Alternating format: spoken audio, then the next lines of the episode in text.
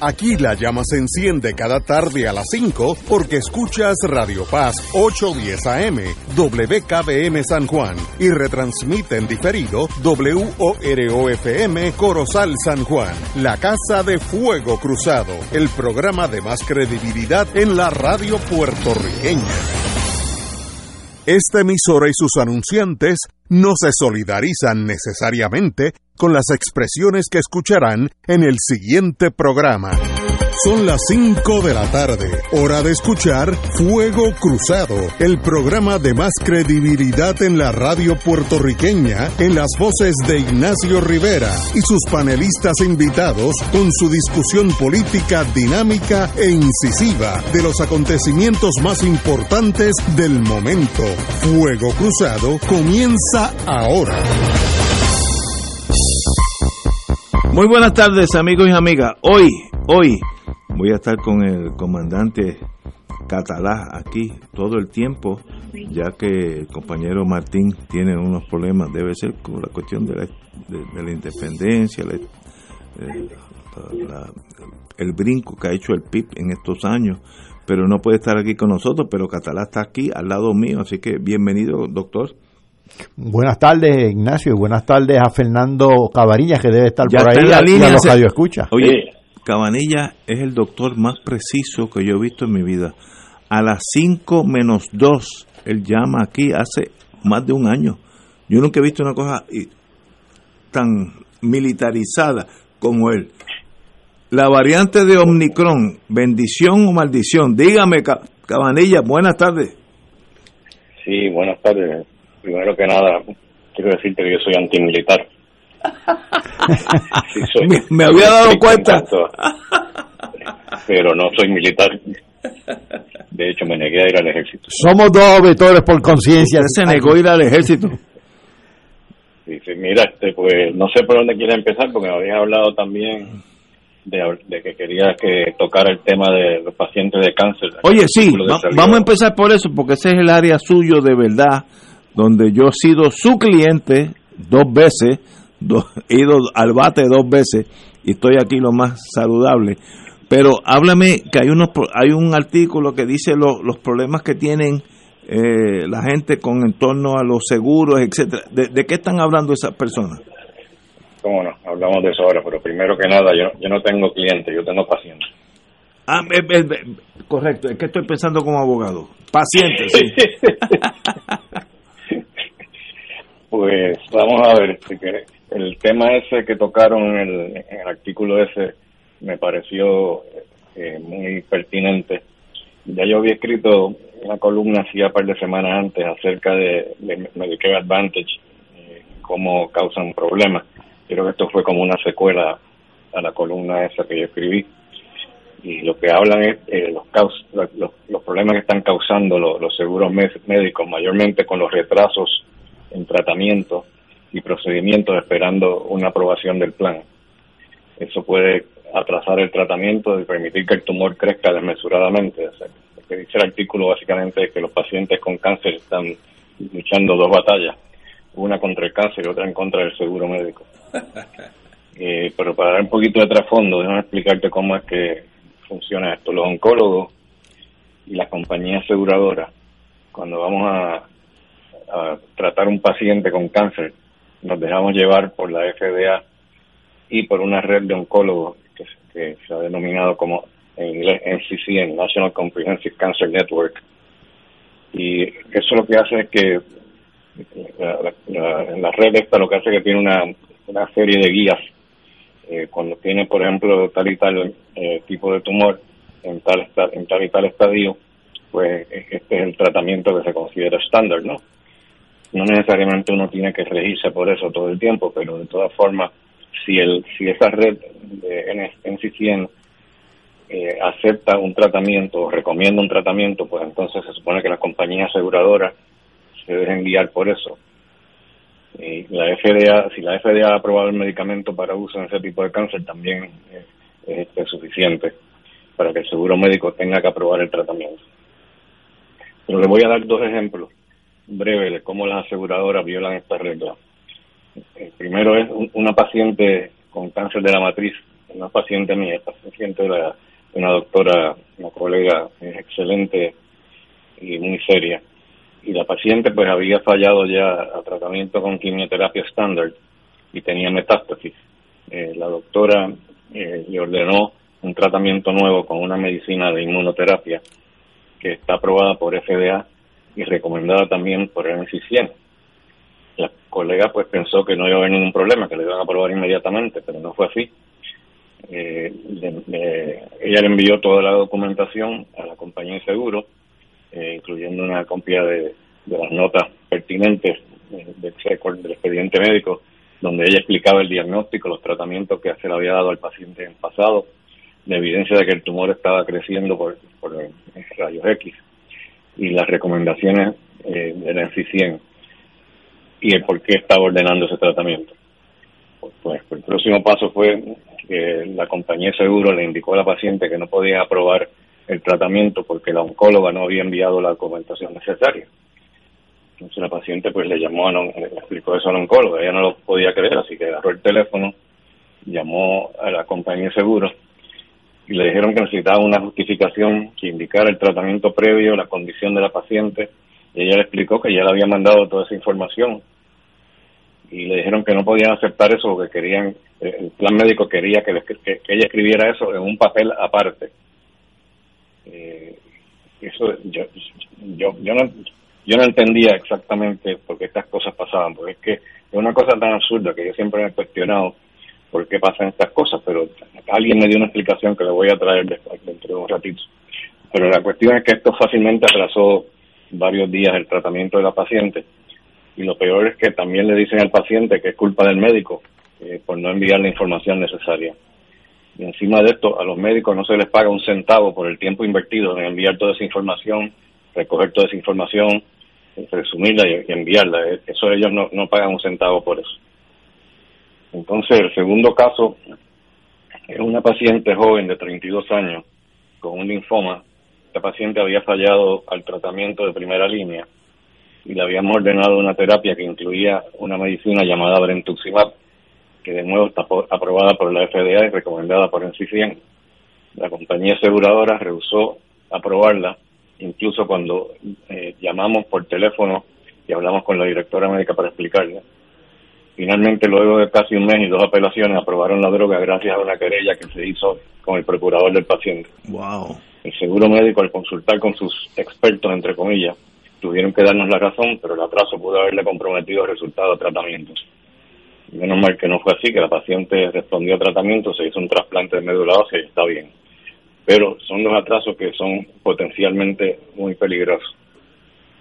Entonces, como dije ahorita, yo siempre me he preguntado cuál es la razón detrás de estos atrasos, porque es que no hacen sentido, ¿no? Porque son cosas que son tan obvias, se caen de la mata y uno dice cómo es posible que, no estén de acuerdo a los, seguros médicos. Pero alguien, no recuerdo quién fue, pero alguien me comentó eh, hace poco que muchos de estos atrasos responden a que las compañías aseguradoras invierten todos los fondos que generan sus pólizas en portafolio de la bolsa de valores y mientras más tiempo lo mantengan invertido ahí, más dinero le genera una semanita de, atraso, quiere decir que son unas semanitas que ese dinero va a estar ahí produciéndole, eh, generándole más dinero. Yo no sé si esto es así, pero si, si es correcto eso me parece inmoral, porque eso puede arriesgar la vida de un paciente. Inhumano. Así que eso, eso es lo que, lo que tengo que comentar en cuanto al artículo. Es. Tengo una pregunta para nosotros, los que no estamos en ese mundo. Usted a veces menciona cáncer de linfoma, ¿cuántos tipos de cáncer hay? En términos generales, no estoy hablando que de una, una cátedra de los cánceres, pero linfoma es como un tipo de cáncer. Sí, es un tipo de cáncer básicamente que se deriva de una célula que se llama el linfocito. Están en la sangre, también están en, los ganglios linfáticos, así que la mayor parte de los linfomas se originan de las glándulas linfáticas. Eh, pero eso no es un cáncer.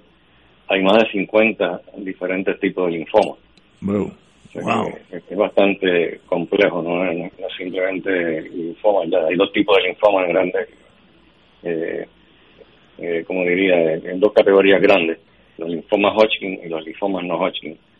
Los linfomas Hodgkin, que básicamente hay cinco tipos, pero los linfomas no Hodgkin hay más de 50, o sea que es bastante complejo.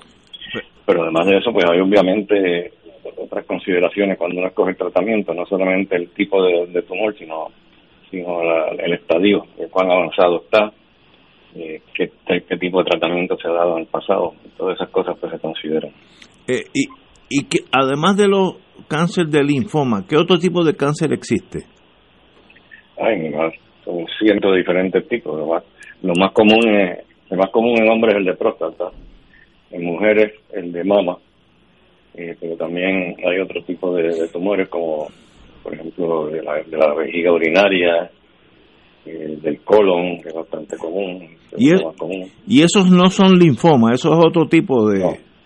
Okay. Eso no tiene que ver nada con el linfoma. Wow, es que es bien difícil, no no es una cosa que se pueda atacar un enemigo, eh, eh, muchos enemigos a la vez. Sí, sí, pero hay que, por eso que hay que, estudiar desde tres años de oncología, después después de tres de medicina interna para, poder ser oncólogo. Eso no, no, es una cosa que uno se lo aprende leyéndose un capítulo. Tienes que leer mucho y practicarlo.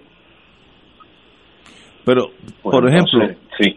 yo tuve cáncer del colon, usted me envió a Estados Unidos, me operaron. ¿Qué tipo de cáncer es el del colon? ¿Ese es el linfoma o eso es otra cosa? No, el cáncer del colon es el segundo tumor más común eh, y eso pues se origina del intestino grueso no quiere decir que tú no puedas tener linfoma en el colon. Eso puede ocurrir. No es común, pero puede ocurrir. Pero esto es un tumor que es completamente diferente porque las células de, las cuales se origina eh, son, son las células del colon, de la, glándula del, colon. Y casi siempre son lo que llamamos adenocarcinoma, que no tiene que ver absolutamente nada con linfoma. Y la causa tampoco tiene que ver nada con, el linfoma. O sea, son causas diferentes. Cuando, cuando se sabe la causa, porque la mayor parte de las veces no sabemos cuál es la causa. Y de la mama en el, en el, en el sentido femenino, ¿es otra también, otra vertiente? Sí, completamente diferente al cáncer de colon, completamente diferente al linfoma. Ah, así que ustedes tienen, ustedes tienen que atacar un enemigo en 100 vertientes diferentes. Estoy brincando a 100, no, no sé si son 50 o 100. Es, es, cada enemigo es diferente en el sentido de, potencialidad de daño al ser humano. Sí, no, es complejo, porque fíjate, el cáncer de mama, la gente piensa que ese tipo es un, es un cáncer en el que todos son iguales. No es así. Wow. Dentro de los cánceres de mama hay tres categorías grandes, los que llamamos los triple negativos, los triple positivos y los HER2 positivos. Hay otras variantes también que son menos comunes, pero esas son las tres más comunes. O sea que tampoco es un, es un cáncer que presenta con características uniformes y el, el tratamiento tiene que ver también con lo que dije, ¿no? Si es, que es lo que llamamos HER2 positivo, que es una proteína que produce el tumor, pues hay una medicina que se llama Herceptin que se le puede añadir a la quimioterapia. Si es estrógeno y progesterona positivo, pues entonces se le puede dar como parte del tratamiento, se les debe dar eh, tratamiento hormonal. Ahora, si no expresa ninguno de los estrógenos, ni expresa progesterona en las células, ni expresa HER2, pues esos son los que llamamos triple negativos, eso hay que darle quimioterapia y hay que usualmente tratarlo eh, bastante agresivamente porque son, son los más agresivos. Wow, en otras palabras, no es un enemigo donde uno tiene que enfilar todas sus tropas contra ese enemigo, es que un enemigo subdividido en, en muchos regimientos, patrullas, ¿sabes? Estoy pensando en el mundo militar, no, no, es difícil de, atacarlo frontalmente porque no, no hay un frente, no, no, no hay una cosa común en todos los, los pacientes, empezando por mí de cáncer. Bueno, por eso, por eso yo digo, compañero, eh, eso nunca, aún a pesar de su sabiduría en torno al cáncer, espero no tenerlo que visitar más nunca en mi vida. Personalmente. yo evito decirle a la gente, estoy a tus órdenes. Muy bien, vamos a hablar de la, la surafricana. Ok, pues si quieres podemos empezar por ahí, porque brevemente la situación en Puerto Rico pues se puede resumir bien rápido. Eh, la, la, tasa de positividad está controlada, pero la incidencia parece que está subiendo un poco, lo cual era de esperarse después de Thanksgiving, ¿no? No creo que tenga nada que ver con, con Omicron, eh, pero sí ha subido el, número de casos, pero no ha resultado en un aumento en las hospitalizaciones, ni en la mortalidad, ni en el uso de camas de, intensivo. Eh, ¿Por qué? Porque probablemente eso responde a que el hecho de que si estás vacunado, no quiere decir que no te pueda dar el, COVID, pero si te da, lo más probable es que no vas a terminar en el hospital. Así que yo creo que por eso es que no ha habido más hospitalizaciones ni más muertes. Eso es básicamente lo que está pasando en Puerto Rico. Pero en cuanto a la Omicron, la Omicron, como yo mencioné anteriormente, puede ser eh, una bendición en vez de una maldición, como expliqué en la columna, ¿no? Sí, el domingo. ¿Por qué? Porque la Omicron es altamente contagiosa. Eso en un momento ya ha desplazado al Delta en Sudáfrica, que era la cepa predominante y en un abrir y cerrar de ojos ya más del 70% de las infecciones en Sudáfrica son eh, por Omicron. Eh, lo curioso es que hasta ahora pues las infecciones han sido bien leves eh, y parece que es que, el, que el, virus al, al mutar y esto es lo último que hay eso no estaba en la columna porque eso acaba de salir ayer el virus este parece que se robó un fragmento de, otro coronavirus, porque hay, varios coronavirus, igual que diferentes tipos de cáncer. El coronavirus no es una infección, no es un virus eh, solo, hay varios tipos de, coronavirus. Y hay unos que producen una gripe común y corriente. Y aparentemente este coronavirus, eh, el Omicron, la variante Omicron, se robó un trozo, un fragmento eh, de un coronavirus que lo que produce es la gripe. Y se piensa que por eso es que lo que está dando últimamente con el Omicron es como especie de una gripe. Eh, y lo cual si, eso se mantiene así pues puede ser una bendición. ¿por qué? porque entonces primero que es tan infeccioso tan, contagioso que desplaza a Delta rápidamente. Y al desplazar a Delta y reemplazarla con un virus que lo que está produciendo como especie de un catarro pues entonces no vamos a tener eh, tantos problemas de hospitalizaciones y muertes porque en casi ningún paciente que se ha infectado con la Omicron hasta ahora eh, ha terminado en el hospital y hasta donde yo sé ninguno ha muerto todavía.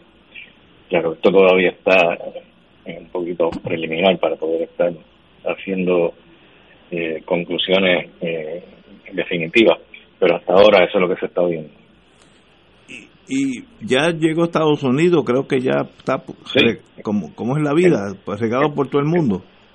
En 13 estados ya, ya, ya está. Y yo creo que si sigue así, pues en poco tiempo, bueno, Puerto Rico ya tiene que estar, pero si no está, pues ya va a estar pronto, porque lo hay en Nueva York, lo hay este, en California y, es cuestión de, de poco tiempo antes de que llegue aquí. Yo sospecho que a lo mejor ya llegó, pero pero es más bien más bien una una monga hablando en el lenguaje mío no no es una cosa de vida o muerte. Hasta ahora eso es de la forma que se ha manifestado. No se no se sabe bien si es porque en Sudáfrica que es donde más casos han habido eh, pues usualmente pues ha infectado a la gente joven. ¿por qué? por dos razones. Primero que la, población de Sudáfrica eh, son personas mayormente jóvenes mucho más que en otros países del mundo y lo otro es que los jóvenes pues, no se están vacunando en Sudáfrica y por lo tanto los ha atacado más.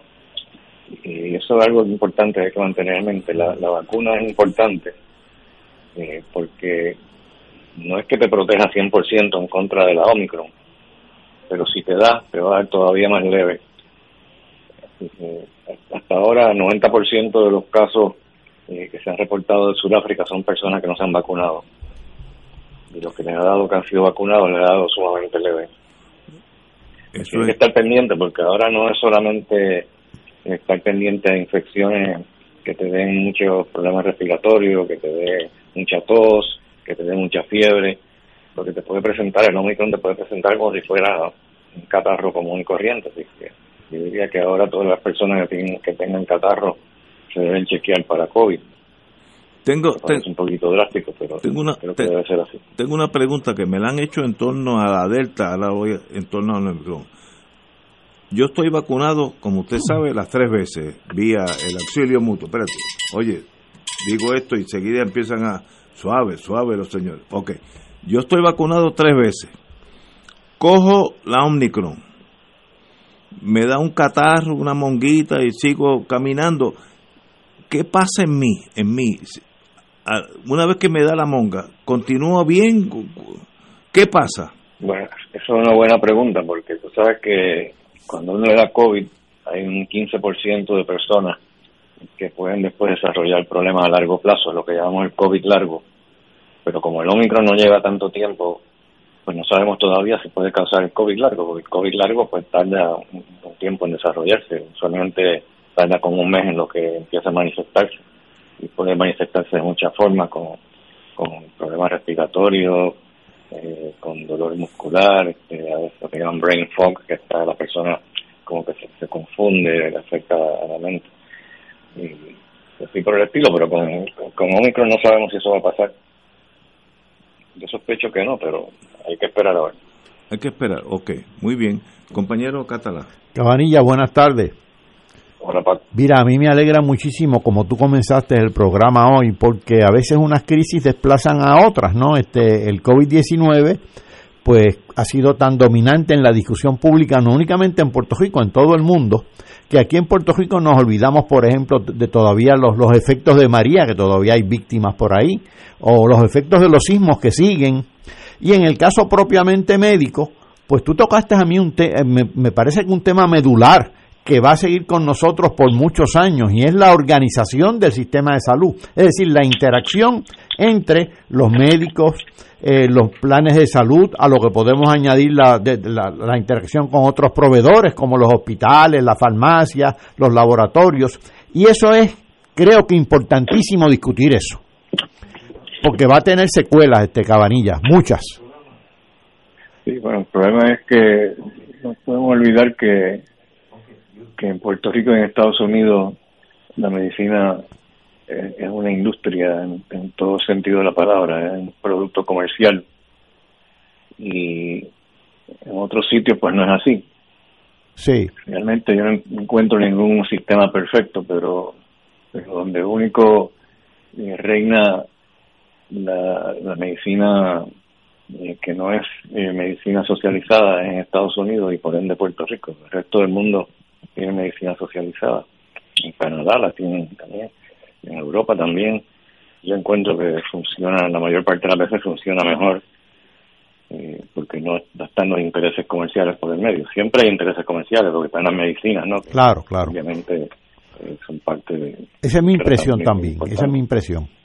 Oye, eh, Cabanillas, uno de los problemas que se ha estado discutiendo en Puerto Rico durante los últimos años y que ha sido una variable importante en este país es la emigración. Eh, y precisamente hace dos o tres días estaba el Premio Nobel de Economía aquí, la, mencionó y mencionó pues la fuga de cerebros. Eh, yo he notado que hay dificultades en Puerto Rico a veces para conseguir ahora eh, talabarteros, este, gente que para arreglar muebles, eh, gente, técnicos de electricidad, técnicos de, para arreglar aires acondicionados, que le dan a uno entonces una cita en semanas y semanas. Y lo mismo ha estado pasando con los médicos. ¿Cómo tú ves la, situación de la oferta de médicos en Puerto Rico, en, la situación médica? A lo que le añadimos la situación crítica en la Universidad de Puerto Rico, que afecta también al recinto de ciencias médicas. Sí, bueno, ahí médicos y hay médicos, ¿no? Tenemos médicos que son relativamente fáciles de conseguir citas y otros que son mucho más difíciles, mayormente por la especialidad. Eh, por ejemplo, los, endocrinólogos, eh, pues, son bastante escasos y muchas veces, pues, se han, se han ido para Estados Unidos. Eh, a pesar de que, de que el gobierno, pues, puso un incentivo cuando empezaron a irse los médicos de Puerto Rico y que les dan, no todos los médicos les dan esto, pero, pero de acuerdo a la especialidad, donde hay especialidades donde hace más falta eh, que, en otras, pues entonces les están dando un tax break bastante grande, de forma que eh, las contribuciones que pagan pues son más bajas. Y eso pues yo creo que ha ayudado a mantener muchos médicos aquí, pero los internistas entiendo que no les dan ese, no les dan ese incentivo. Y por eso pues también a veces eh, escasea más, no que escasea más, sino que se va más para Estados Unidos y obviamente por eso sí trae algo de, consecuencia de escasez.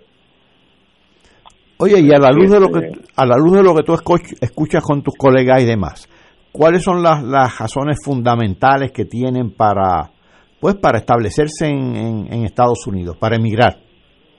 Bueno, para empezar, te puedes ganar fácilmente el doble de lo que te ganas aquí. Entonces, esa es la razón principal. Porque realmente la, mayor parte de la gente no le gustaría irse de Puerto Rico.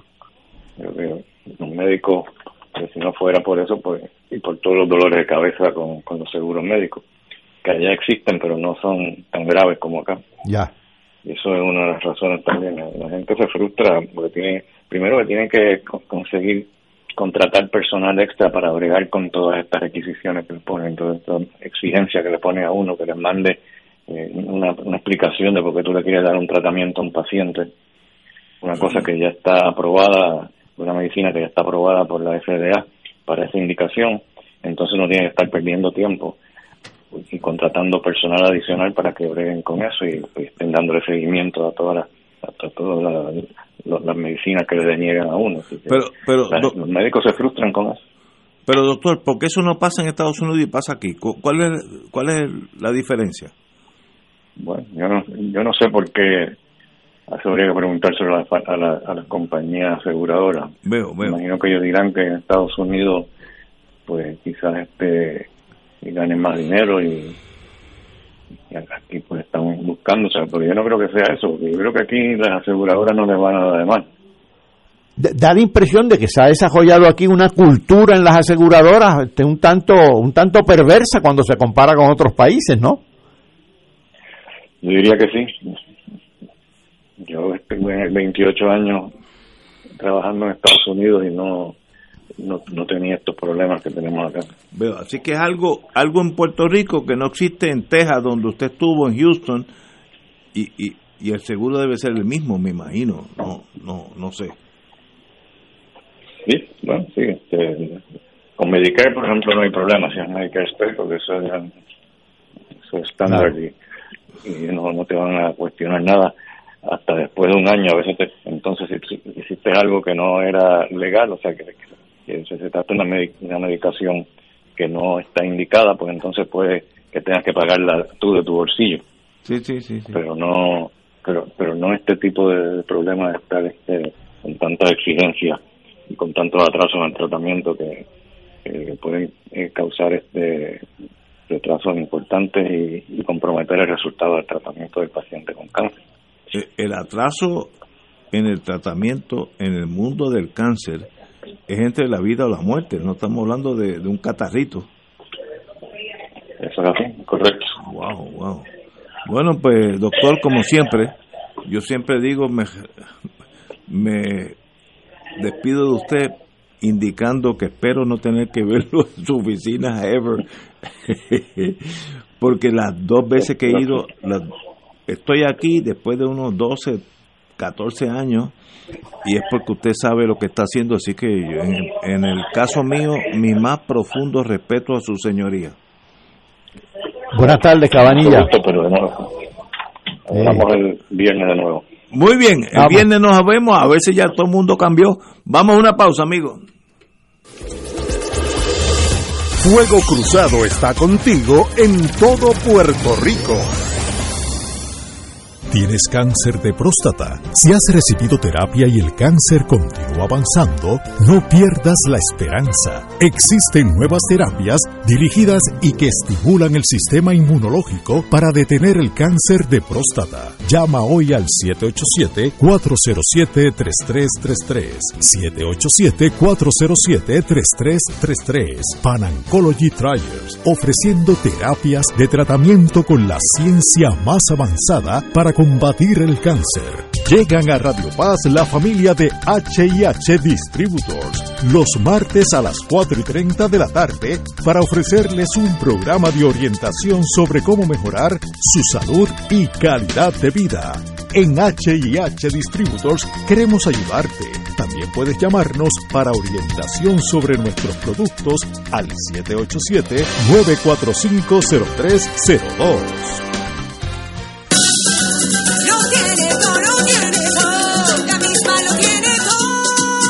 Beneficiario de Medicare. Estos son los últimos días para escoger un plan que te da más beneficios de salud.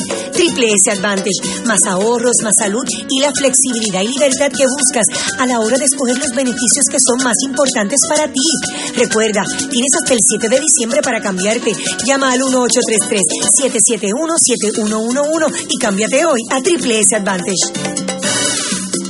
PSB Productions presenta la conmovedora historia de una familia que puso su fe en Dios y alcanzó la libertad. The Sound of Music en español, con un impresionante elenco, orquesta en vivo y una puesta en escena que permitirá no solo una experiencia única, sino un recuerdo inolvidable. Desde el 10 de diciembre en la sala de festivales del Centro de Bellas Artes en Santurce. Para boletos, 787-620-4444, 787-792-5000 y 787-505-6677. Todos los miércoles a las 4 y 30 de la tarde no se pueden perder el programa Tu Conciencia Económica PR, un programa de análisis de noticias de la economía local e internacional para que tomes tus decisiones financieras con conciencia con el experto Roberto Berríos, todos los miércoles a las 4 y 30 pm por Radio Paz 810 AM y por Radio Paz 810.com. Tu conciencia económica PR, proveyendo tranquilidad, transfiriendo tu riesgo. Y ahora continúa Fuego Cruzado.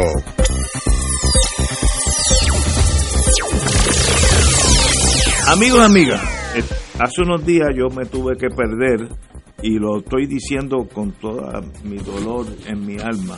Me tuve que perder un viaje a la Vela, España y a Portugal y sobre todo a una vinería del cual yo puedo hablar con mucho conocimiento de causa. ya que tenía un problemita con una cadera que ya espero que lo hayan solucionado los, los médicos, me siento mucho mejor. Pero Alan Corales, que es el administrador y el, jefe de todos nosotros, estuvo allí eh, y me gustaría que nos habláramos de el viaje que me perdí. la ruta al vino. España-Portugal. Sobraron un montón de botellas de vino que yo me hubiera tomado. Vamos a ponerlo así. Definitivamente. así que nada, yo... Dime, ¿cómo fue? Pues mira, fue un viaje eh, muy bonito, excelente, eh, como usted diría, camaradería... Sólida, gente buena. Exacto. Específicamente eh, mucho abogado, que obviamente estuvo presente porque el primer llamado que se hizo a través del programa pues recuerdo que, que ese primer llamado decía, eh, el, capitán aquí decía al aire, y lo mejor de todo es de que, nos montamos en Iberia vamos a beber vino. Eso es verdad, eso es verdad, eso lo dije y lo, dije y lo significo, es verdad.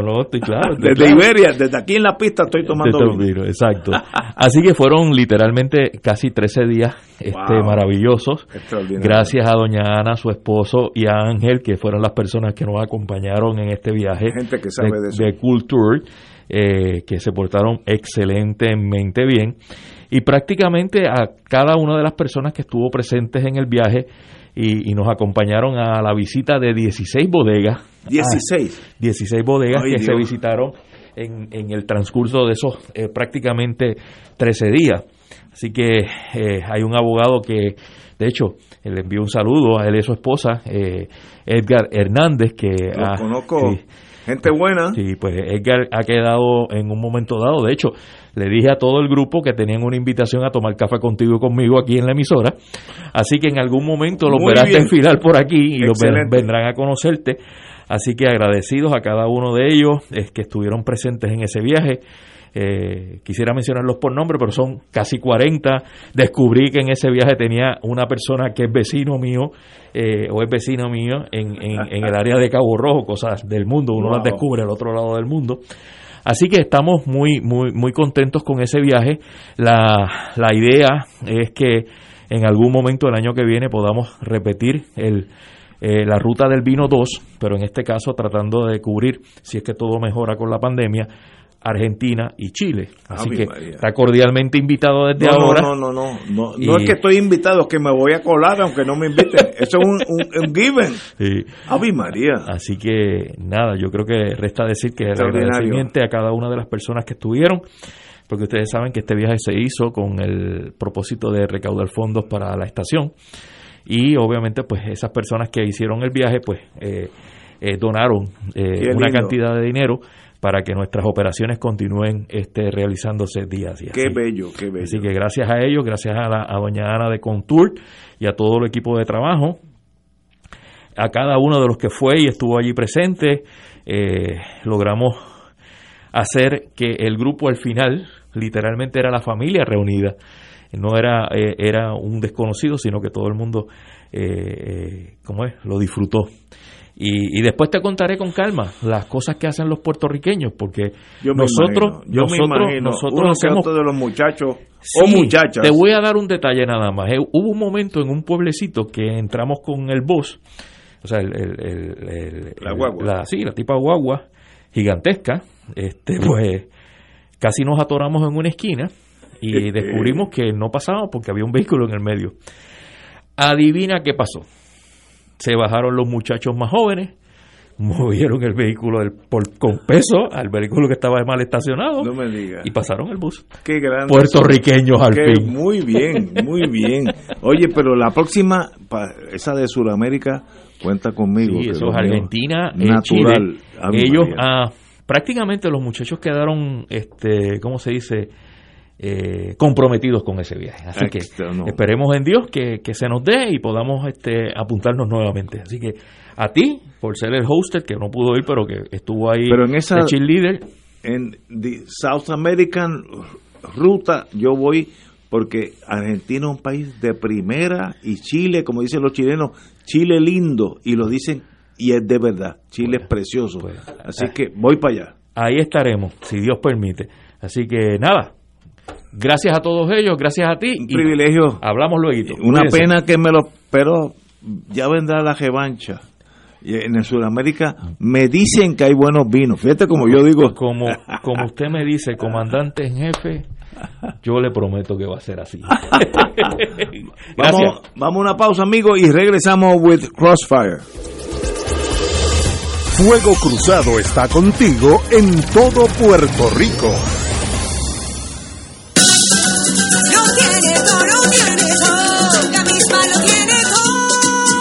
Beneficiario de Medicare. Estos son los últimos días para escoger un plan que te da más beneficios de salud.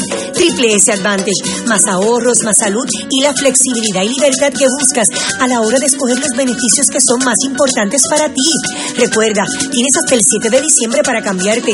Llama al 1833-771-7111 y cámbiate hoy a Triple S Advantage a petición popular, segundo viaje de Radio Paz, 810 AM a Egipto y Turquía. Te invitamos a que aproveches esta nueva oportunidad en marzo del 2022. En Egipto visitaremos las pirámides y Museo de Civilización Egipcia en el Cairo. Crucero por el río Nilo visitando Comombo, Edfu, Esna y Luxor para ver los templos y monumentos. En Turquía visitaremos Estambul, Ankara, Capadocia, Konya, Pamukkale, Éfesos y Bursa con excursiones a las mezquitas y el Gran Bazar y un paseo por el río Bósforo. Pocos espacios. Segundo viaje de Radio Paz 810 a Egipto, Turquía en marzo del 2022. Para información llama a Cool Tours Travel 787-454-2025 o al 787-538-3831 o al 787-552-0825. El viaje incluye boletos aéreos, autobús privado, aire acondicionado y guía de habla hispana. Hoteles cuatro estrellas con desayunos, almuerzos y cenas. Excursiones y entradas para monumentos descritos en el programa, propinas, impuestos aéreos y hoteleros.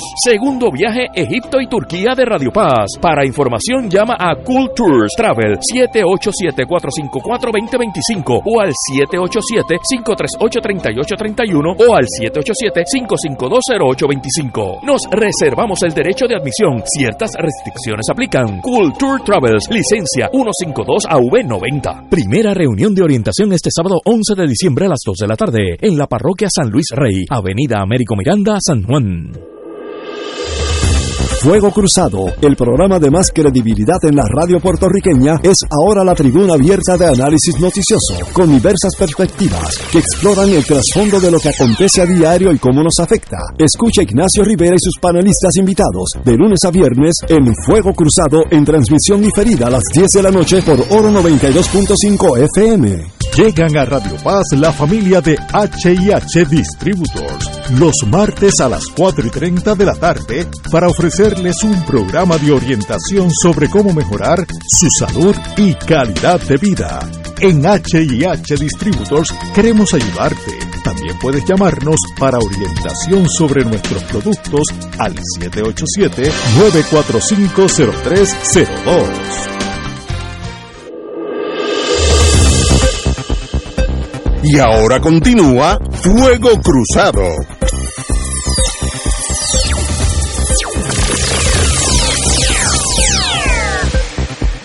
Bueno, amigos y amigas, ya yo estoy apuntado para el viaje a Sudamérica, Argentina, que es, como yo estaba diciendo aquí el profesor Catalá, es Francia, pero en español, bello, profundamente precioso ese país, y Chile, Chile lindo, como dicen ellos mismos, un Chile, un país de primera, con una, eh, una alegría, los chilenos son mucho más alegres que la gran mayoría de los latinoamericanos, razones, no sé, país alegre. Así que cuenten conmigo, para allá voy, aunque vaya en un sillón de ruedas, voy para allá. Así que cuenten conmigo. Bueno, vamos a aterrizar aquí. El Nobel de Economía del mundo advierte que la deuda de Puerto, Rico será insostenible. Eh, mientras Puerto Rico está en la etapa final de la aprobación del plan de ajuste de los bonos del gobierno, el laureado economista Joseph Stiglitz, Premio Nobel de Economía, planteó que la ley promesa no ha provisto para una reestructuración sostenible que viabilice la verdadera recuperación económica. Como aquí tenemos economistas y estos, estos señores hablan como si fueran neurólogos, cosas que uno no entiende. ¿Qué dijo Stiglitz y cuál es tu opinión, compañero? Doctor Catalá. Bueno, eh, Joseph Stiglitz, que aparte de, como tú dices, de ser premio Nobel de Economía, es profesor en la Universidad de Columbia, en Nueva York. No está improvisando cuando dice eso, porque hace justo tres años, en el 2018, él junto a dos economistas eh, de Columbia también, este Martín Guzmán, que es argentino y que ahora es ministro de Economía allá en Argentina, y otro economista más, Glucksmann, de apellido, hicieron un estudio de la deuda de Puerto Rico y de su sostenibilidad. Cuando decimos sostenibilidad, básicamente en, palabras llanas, lo que están diciendo es, ¿se puede pagar? Exacto. Pues si, si no es sostenible, que no se puede pagar. Eh, ¿Y por qué no se puede pagar? Dice Stiglitz que realmente la reestructuración que se ha estado haciendo y las proyecciones que se han estado haciendo son de carácter, y esta fue la palabra que utilizó, cínico. Es decir, eh, esto ha sido un proceso cínico en función de los intereses de los acreedores y guiado por una junta eh, cuyo comportamiento pues no refleja los mejores intereses de Puerto Rico.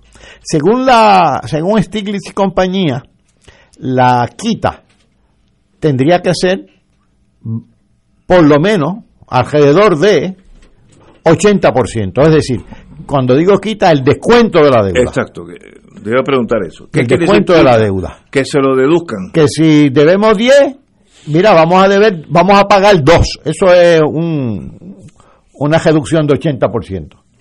Eh, y eso no es lo que refleja la reestructuración de la deuda de Puerto Rico.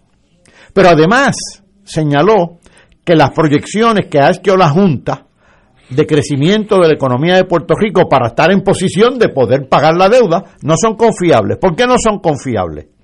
Porque eh, básicamente enumeró tres razones. Mire, la tendencia después de 15 años de contracción, sin que haya una política efectiva para vencer esa contracción, ¿cómo se va a revertir? Segundo, los desastres en que estamos inscritos, desde la la contracción económica hasta el huracán María, hasta los sismos, hasta la pandemia.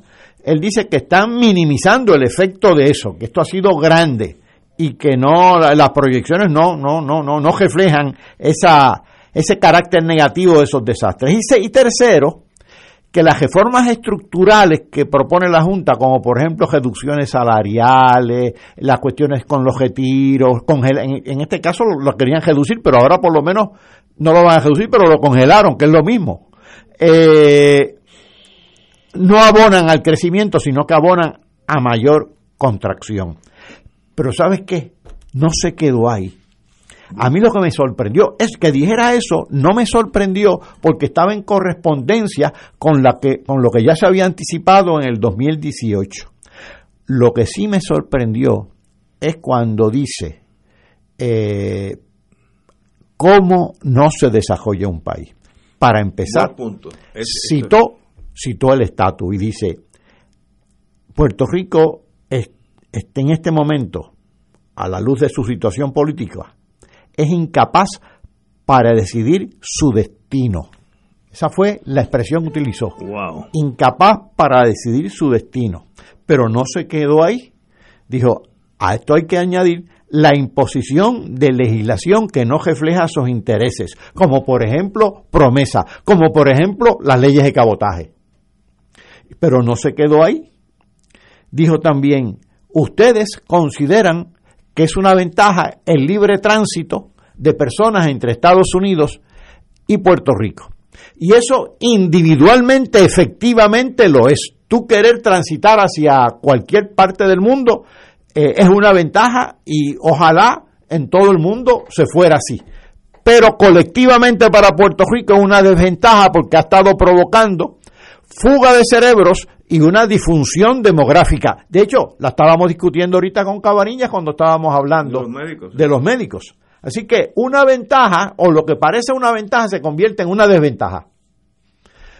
Eh, lo que es una ventaja individual se convierte en una desventaja colectiva. Y también inclusive la moneda es una gran ventaja. Tú tener el dólar como moneda, claro que sí, es una moneda confiable, de uso generalizado en el mundo, una de las la divisa más poderosa del mundo, pero por otro lado, te resta flexibilidad. Es lo que le pasa a Grecia en la zona del euro. Del euro. Eh, eh, es algo realmente, pues, eh, apabullante. Sin embargo, y esta es la nota positiva, Stiglitz citó ventajas. Por ejemplo, la ubicación comercial.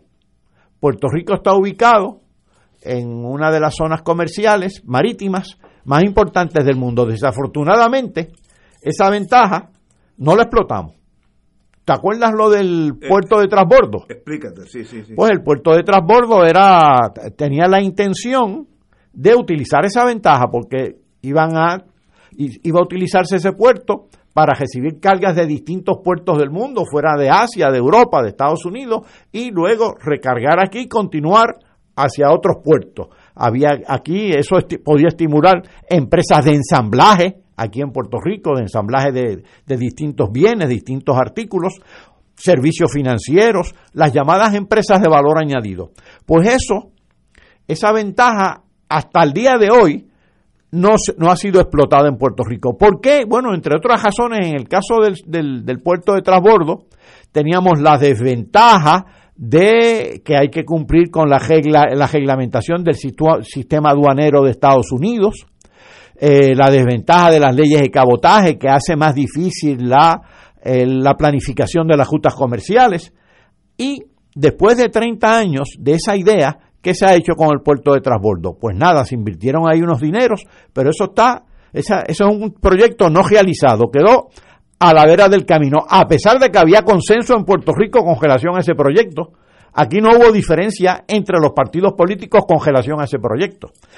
Pero esa ubicación sigue siendo una ventaja. Ahora, lo más que destacó Stiglitz fue la ventaja del clima, sobre todo del sol, para transitar hacia energía renovable.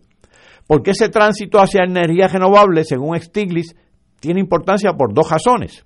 La primera es de todos conocido.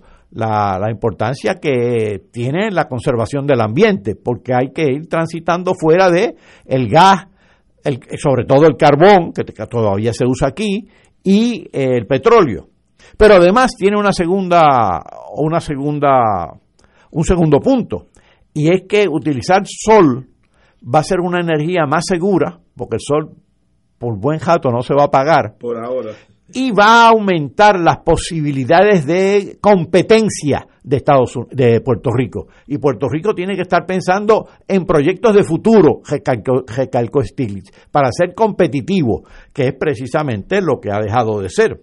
Y citó otra ventaja que a veces se nos escapa, que ahora mismo Estados Unidos está, señal, está dando señales de no tenerla. Y él dice, mire, ustedes tienen una solidaridad social extraordinaria. Eh. Y citó el caso del COVID. ¿Qué es eso? ¿Qué es eso?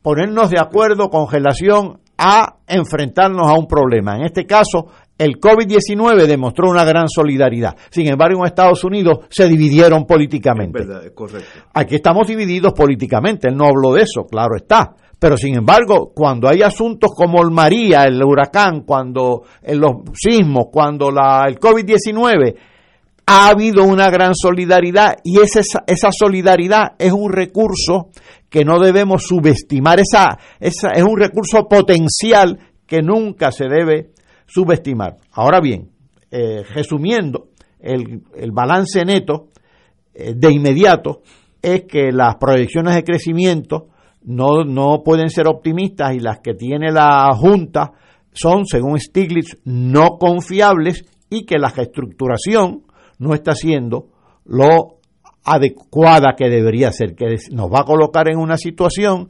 de eh, imposibilidad de cumplir con el servicio de la deuda. Yo no soy economista, así que no voy a entrar en ese mundo, pero yo sé, la razón que yo estoy en Puerto Rico es que porque la General Electric, yo era un empleado de la General Electric en Connecticut, Hartford, Connecticut, me enviaron aquí porque aquí había 21 plantas de producción extremadamente competitivas y productivas para la General Electric. Hoy hay tres. Westinghouse tenía 12 por ahí más o menos, hoy tiene cero. Digital tenía cinco, cada una de las de Digital eran cinco veces una planta de General Electric, así que tendría el equivalente a 25, hoy tiene cero. Y todo ese mundo se fue. Hay unos 170 mil empleados menos de las 936. Es una realidad económica, no, no estoy analizando nada, estoy diciendo lo que pasó. ¿Qué sustituye a eso? Pues no sé. Ahora, fíjate una cosa. ¿O qué posibilidad podría sustituirla? Yo no sé. Te pregunto porque tú eres el economista de la familia. Fíjate una cosa. Ahí está la debilidad. La 936, ¿qué era? Una sección de un código contributivo de otro país. ¿Quién lo derogó? El Congreso. Que decía, mientras tú produzcas en los territorios, lo que tú produces no pagará contribuciones federales y era una bonanza. Pero no pasó eso únicamente, sino que eso se dio conjuntamente con toda una serie de negociación de nuevos tratados comerciales donde el acceso privilegiado que tenía Puerto Rico al mercado norteamericano ya no cuenta lo que contaba, porque otros también lo tienen. No, ya Estados Segundo punto. expandió eso. Tercer punto, las empresas se reorganizan constantemente, sobre todo estas empresas multinacionales, se reubican y utilizan muchísimos criterios, no únicamente el criterio tributario, a veces es el criterio de alguna materia prima, eminentemente a veces es el criterio de acceso a determinados mercados. Hay empresas que cierran en Puerto Rico y abren en lugares donde se pagan salarios más altos y las contribuciones son más altas. Abren, digamos, en Canadá, ¿Por qué? Bueno, porque Canadá tiene su tratado de libre comercio también con Estados Unidos. Y México también. Abren en Irlanda. ¿Por qué? Porque Irlanda le da acceso al mercado, al mercado de la Unión Europea, que son cientos de millones de habitantes. Así que las empresas también se ajustan. Y por otro lado también hay que tener siempre presente que hoy tienes un producto y mañana tienes otro. Es decir, hay un proceso de obsolescencia. ¿Qué tiene que tener Puerto Rico ante eso? Agilidad institucional, lo que no tiene. Tiene que estar dispuesto al cambio constante, al cambio en los procesos de educación, al cambio en los procesos eh, de, producción, al cambio, a los cambios estratégicos. Y esa agilidad institucional no se ha tenido. Puerto Rico ha dependido, se ha, se ha limitado a hacer lo que haría un carpintero si tuviera solamente un martillo, que todo le parece un clavo. Pues Puerto Rico se ha limitado a dos cosas, dos nada más promover capital externo que se va con facilidad a base de exenciones contributivas, lo cual, lo cual ya tiene menos, menos, menos agarre, y solicitar participación de fondos federales, ayuda. Esas son las únicas dos políticas y con esas dos políticas no nos hemos podido desarrollar ni nos vamos a poder desarrollar. Tenemos que tener más agilidad, que es la que no tenemos. Que tenemos que explotar estas ventajas a que estaba haciendo referencia Stiglitz y tratar de enfrentarnos a las desventajas, de reducirlas. ¿Cuándo acaba eso? Nunca, porque los países tienen que estar como los seres humanos tienen que estar alterándose constantemente, eh, eh, ajustando instituciones constantemente. Es como coger bicicleta. Si te vas muy a la izquierda, te caes. Si te, te, vas muy a la derecha, te caes. Tienes que estar haciendo equilibrio constantemente. ¿Y qué uno hace? Si, si yo fuera gobernador de Puerto Rico y llamo al profesor Catalá a mi oficina, digo, Paco, dime qué hacemos. Lo que tú me digas, yo lo voy a hacer valer mañana por la mañana yo no sé cuál es la opción. ¿Qué, qué, qué tú harías? ¿Qué, ¿Qué, tú aconsejarías al gobernador de Puerto Rico? Ojalá fuera tan fácil. Ojalá fuera tan fácil. Pero yo creo que yo empezaría por lo siguiente. Mire, aquí tenemos un enorme problema eh, de debilidad institucional. Pero esto no se resuelve de un día para otro. Pero hay que reconocerlo hoy para resolverlo.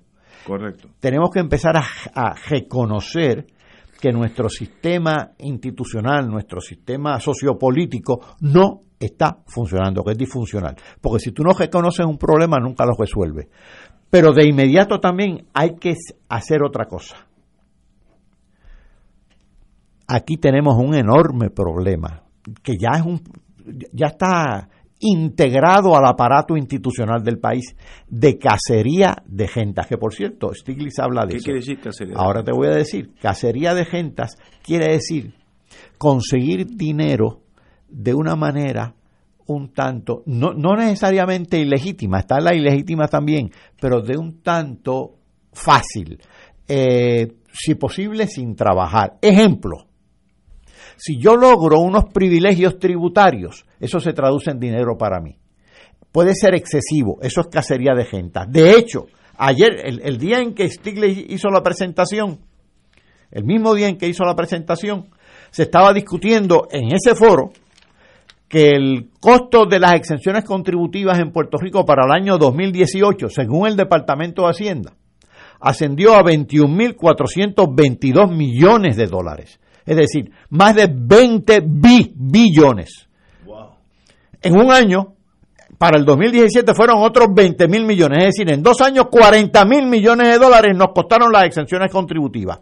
Eso es el doble del presupuesto del Fondo General y equivale al 20% del Producto Interno Bruto. ¿Sabes cuánto es en Estados Unidos? 4 o 5%. En Francia, 4 o 5%. Aquí es el 20%. Pues eso es insostenible porque si eso es dinero que no está recibiendo el gobierno. ¿Y qué va a hacer el gobierno? ¿Y por qué hacía el gobierno eso?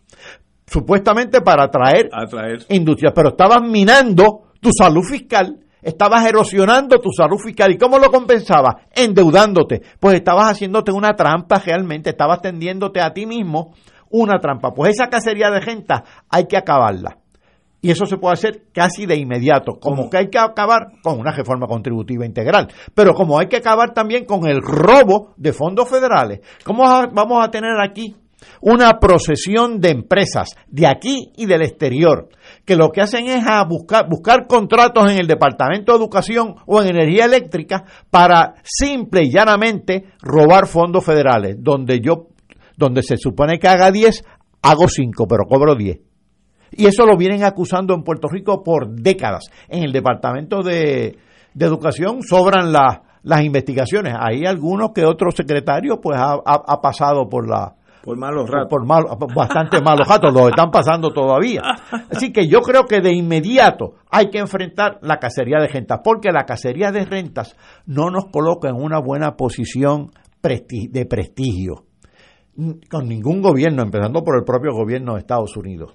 Así que las ayudas federales los fondos federales, con eso hay que tener mucho cuidado. La mejor ayuda es la que se hace innecesaria, pero para hacerla innecesaria hay que utilizar esos fondos efectivamente. Si, si usamos los fondos que vienen por María o por los sismos o por el COVID-19 mal, pues vamos a quedar en una posición muy debilitada al cuando se terminen los fondos. Para hacer para que sean efectivos, pues tenemos que quedar en una buena posición, es decir, que sean realmente innecesarios luego de su uso. Bueno, tenemos que, cuando regresemos, como yo soy el ciudadano promedio que no entiendo nada de eso del mundo económico, ¿cómo se logra eso? ¿Qué, ¿Qué, es lo que hay que hacer? Vamos ahora, ya no el diagnóstico, a la terapia. Vamos a una pausa. Fuego Cruzado está contigo en todo Puerto Rico. Aquí la llama se enciende cada tarde a las 5 porque escuchas Radio Paz 810 AM, WKBM San Juan y retransmite en diferido WOROFM Corozal San Juan, la Casa de Fuego Cruzado, el programa de más credibilidad en la radio puertorriqueña.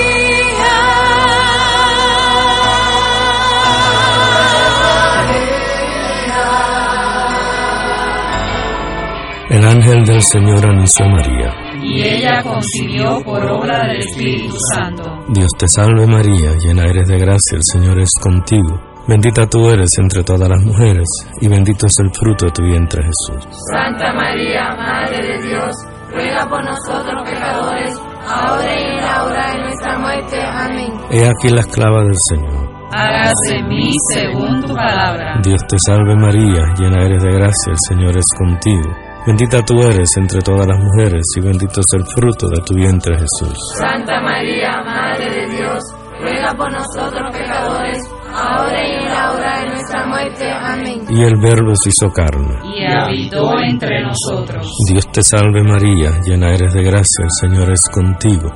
Bendita tú eres entre todas las mujeres, y bendito es el fruto de tu vientre Jesús. Santa María, Madre de Dios, ruega por nosotros pecadores, ahora y en la hora de nuestra muerte. Amén. Ruega por nosotros, Santa Madre de Dios. Para que seamos dignos de alcanzar las promesas de nuestro Señor Jesucristo. Oremos. Derrama, Señor, tu gracia sobre nosotros, que por el anuncio del ángel hemos conocido la encarnación de tu Hijo, para que lleguemos por su pasión y su cruz a la gloria de la resurrección, por Jesucristo nuestro Señor. Amén. Gloria al Padre, al Hijo y al Espíritu Santo. Como era en un principio, ahora y siempre, por los siglos de los siglos. Amén.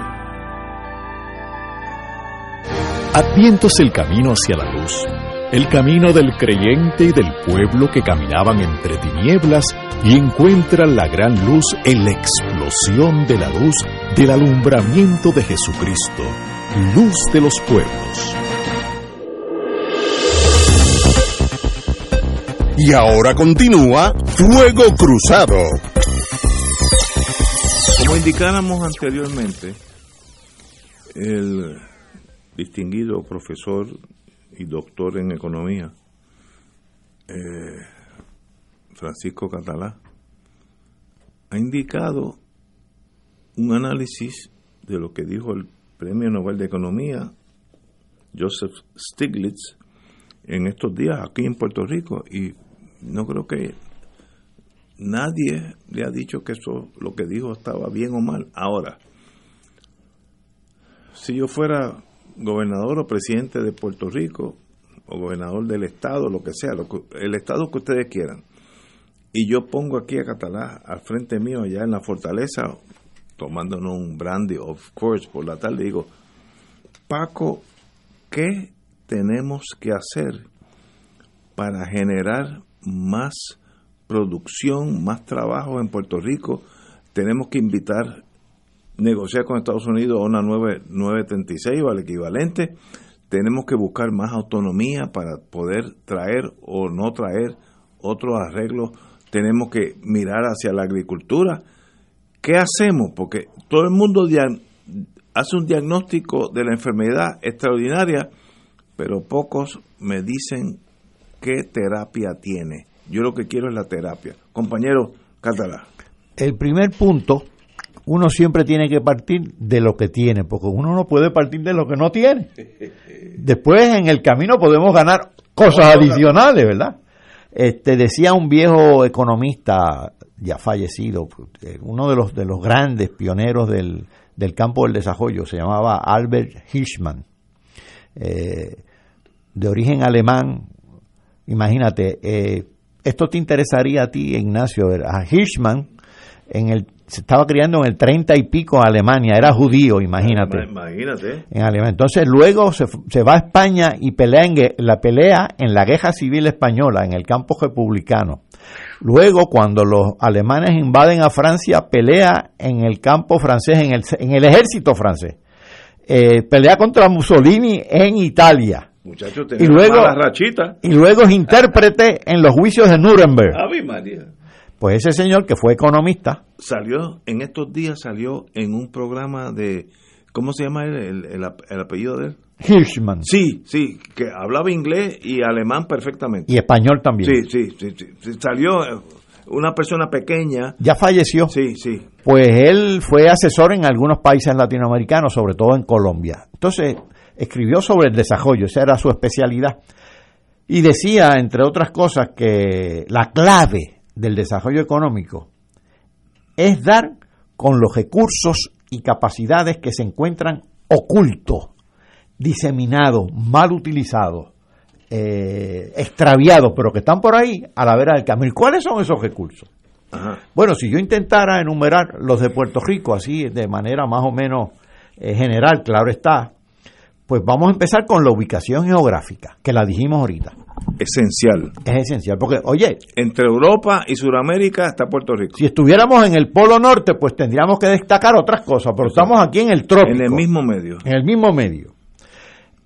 Por ahí, por el pasaje de la Mona y luego desembocando en el canal de Panamá, por ahí transitan muchísimos buques comerciales cientos de buques a la semana. Así es. Y nosotros le damos la espalda, ni, ni cuenta nos damos.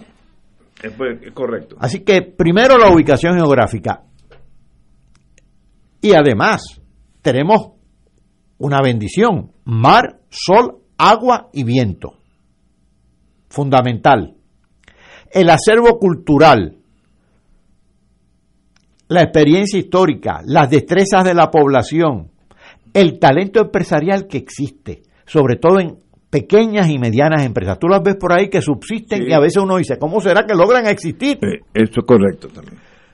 Este, y una serie, una red de organizaciones sociales, como son las universidades, las estaciones experimentales que están ahí, el servicio de extensión agrícola que está ahí, el sistema cooperativo que está ahí, con, también con pequeñas y medianas empresas. Es decir, aquí no se agota la lista, pero lo paradójico es que esa, ninguna de esas ventajas se emplea a fondo. Ninguna de esas organizaciones se emplea a fondo. Y peor aún, son ignoradas y a veces hasta despreciadas. El desprecio llega hasta, hasta a veces hasta tener políticas para eliminarlas, como yo creo que se tiene en congelación a la Universidad de Puerto Rico, que es un recurso.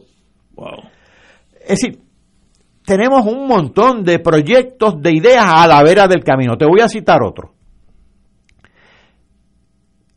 Aquí se ha hablado mucho de agricultura eh, y de transitar de las cosechas tradicionales desde el cuarenta y pico. Se hablaba de eso, de transitar de las cosechas tradicionales a la producción de alimentos, es decir, de frutas, vegetales, este, eh, también leche, lo que se come, lo que se come.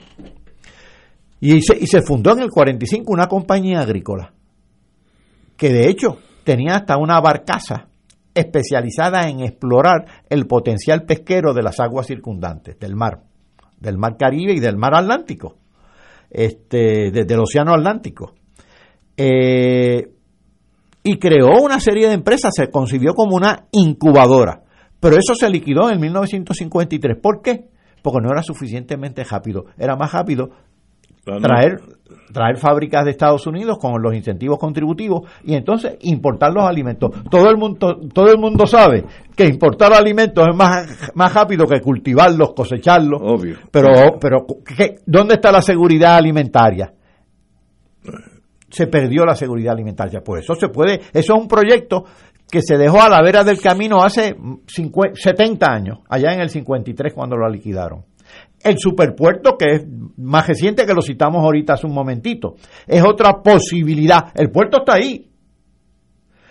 ¿Tú no te acuerdas cuando se destacaba aquí que iban a ser dos polos de desarrollo, uno en el oeste y otro en el este? Lo que había abandonado allá Raimi Field y lo de Roosevelt Road. ¿Y qué pasó con eso? Pues son recursos a la vera del camino. Se ah. dejaron abandonados. Porque Abandonados los dos. ¿Y por qué? ¿Sabes por qué? Porque nos hemos recostado de simplemente utilizar la exención contributiva para atraer inversión del, exterior, que no funcionó más o menos, y los fondos federales. Pero eso no basta. Porque, y, la, la, la, la, prueba de que no basta es que no ha bastado. La prueba de que no basta es la situación en que estamos. ¿Por qué? Porque todos estos recursos, todos estos proyectos se han quedado a la vera del camino. ¿Y, cómo, cómo se reunifica ese esfuerzo? Primero hay que, hay que reconocerlo. Yo creo que Fomento, la administración de Fomento, eh, digo, el Departamento de Desarrollo Económico, como le llaman ahora, pues tiene que ir redefiniendo su papel. Por ejemplo, tiene una compañía de, de fomento industrial que prácticamente lo que hace es bienes raíces. Pues mira, debería ser una incubadora necesitamos dos incubadoras públicas en sinergia, en, con vínculos con la empresa privada. Dos incubadoras. Una sería la agrícola. El Departamento de Agricultura debería tener una compañía agrícola análoga a la del 45. La tuvimos. Es cuestión de examinarla y ponerla al día. Y la otra, la industrial. Pero no, el gobierno dejó, de, abandonó el, papel de, de, de jugar el papel de incubador eso, claro, en, en, sinergia, en, con vínculos con el sector privado. Se habla mucho de, de, de empresas público-privadas, pero realmente no hay ninguna. Porque eh, las empresas público-privadas podrían ser esas mismas, esas incubadoras del gobierno que luego se transforman en empresas privadas eh, si no están rindiendo un servicio público que realmente sea inherentemente público y, pertenezca al aparato estatal. Así que hay posibilidades, pero el, ¿sabes cuál es el problema básico? La negación. Nos negamos a reconocer estas posibilidades, nos negamos a identificar los recursos que están a la vera del camino y insistimos en hacer más de lo mismo. Pero ¿y por qué nos negamos a cambiar la estructura actual económica o política? Dime. Es, esto, hay un fenómeno que los economistas institucionalistas le llaman este encapsulamiento ceremonial un instrumento que funcionó en el pasado, como las 936. Me quedo con ella. Se convierte en un ritual y me quedo con ella. Y si desaparece, lo único que pido es que vuelva, que vuelva. Fíjate que después que desapareció la 936, hablaron de la 30, de la 901, de cuánta sección tiene el Código Federal. Parecíamos jugadores de bolita. Porque eso, eso está estudiado, eso se llama encapsulamiento ceremonial. Encapsulamiento ceremonial. Así es. Se, convierte todo en un ritual y un ritual es que se repite el rito constantemente. Y nos negamos a una exploración novedosa como esta. ¿Y cuál es la exploración novedosa donde Puerto Rico debiera mirar? ¿Qué, qué, hacer nuevo? ¿Qué salirnos de la como dicen en inglés, out of the box, fuera de lo común y hacer algo nuevo. ¿Qué es eso, algo nuevo? Bueno, yo creo que fíjate, la idea del puerto de transbordo quizás se nos ha hecho algo tarde, ¿sabes por qué? Porque se nos están adelantando Colombia y República Dominicana. Santo Domingo, Cuba. De eso se trata, tenemos que aprender a competir. Singapur no existiría si no fuera por el puerto de transbordo que tiene. Dicho sea de paso. Mira, yo, yo hace, deja, deja que te interrumpa. Yo hace muchos años estaba con mi esposa mirando la entrada al puerto de Singapur en un hotel bellísimo, tomando un buen coñac. Y no te estoy exagerando que entraba un barco de carga cada tres o cuatro minutos. No estoy exagerando, no estoy hablando eh, algo emocional. Yo lo vi. Es un megapuerto. pero tres o cuatro minutos entraban barcos y salían, entraban y salían, ¿no? A veces salían y a veces... ¿Cómo es posible que Singapur genere esa fuerza eh, mercantil tan bárbara? ¿Será el mercado de China, no sé, o el, propio mercado de Singapur? Ah, lo que ha hecho es mucha, mucha diversidad. Eh, Singapur tiene ningún mercado externo a Singapur. Singapur es chiquitito. Pequeño. Tienen alrededor de 700 kilómetros cuadrados. Puerto Rico tiene más de 9.000 kilómetros cuadrados. Y Singapur tiene ya cerca de 6 millones de habitantes y nosotros alrededor de 3. Así que, digo, tiene sus manchas Singapur también. Eh, por ejemplo, eh, a Singapur van muchos migrantes, hay mucha inmigración porque el desempleo de Singapur es cero prácticamente. Eh, pero vienen muchos empleados. Sí, alrededor tiene como 250 mil inmigrantes y el, el, trato que le dan a los inmigrantes no es precisamente el mejor, dicho sea de paso. Así que que conste eso, que tampoco uno se puede... Es una nación... Ahora es un país rico, ¿sabes? La mejor forma de describir Singapur es Manhattan más alto, más alto, más moderno y más limpio. O sea, si tú vas a Manhattan, pues imagínate eso mismo, Manhattan, más alto, edificios modernos y más, más eh, energetizados económicamente. Ya están experimentando con taxis voladores, taxis. Este, imagínate. ¿Y cómo esa gente hizo eso? Bueno, uno, mucha disciplina. Dos, continuidad en las políticas. Y tres. Buen punto. Tres, no se casan con ningún mercado. Por ejemplo, un mercado como el de China, que tiene 1.500 habitantes. Pues mira, Singapur exportará a China alrededor del, del 10 o el 15% de sus exportaciones. no es gran cosa. Un mercado como el de Estados Unidos, pues 10 o el 15%. Un mercado como el de hoy, 10 o el 15, 20 por aquí, 15 por acá, 15, hasta, hasta sumar al 100%. Pero el, el, el famoso dicho de no poner todos los huevos en la misma canasta. Porque si un mercado se le cieja y tú dependes de ese mercado, se te cae el país, sobre todo si, es un país pequeño. Que un país pequeño logre esa diversificación es extraordinario. Eh, básicamente, yo creo que Singapur lo que ha hecho es primero reconocerse. ¿Dónde está ubicado? Ah, yo era un entrepuerto desde el siglo XIX, pues estoy explotando eso de ser un entrepuerto. Puerto Rico se reconoce como un país caribeño que está aquí en el Caribe, un país tropical que habla español. No, si Puerto Rico como que no, como que no se eh, autodefine apropiadamente para explorar estas ventajas comparativas.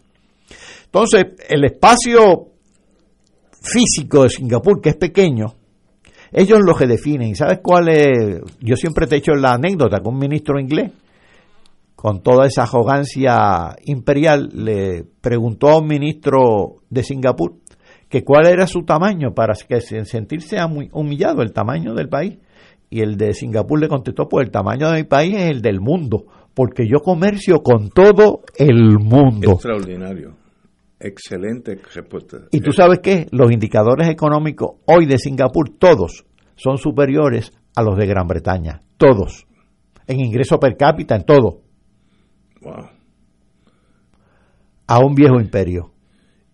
Y nosotros podemos, aún a pesar de nuestra eh, realidad política, caminar ese sendero. Sí, fíjate, yo creo que, por ejemplo, una, una cosa que debería hacer Puerto Rico, aparte de darle importancia a estos recursos internos a las pequeñas y medianas empresas, es si va a promover capital del exterior que se necesita, diversificarlo, es decir, tratar de promover capital que venga de Estados Unidos, que venga de Alemania, que venga de Japón, que venga de China.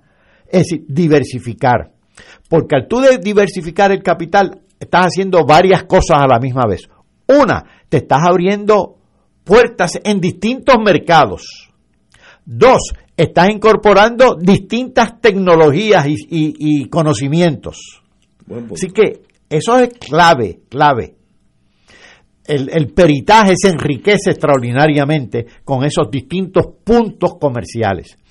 Y, y por no olvidar también el intercambio cultural que debe haber con el mundo, que debe ser lo más diverso posible y lo más rico posible.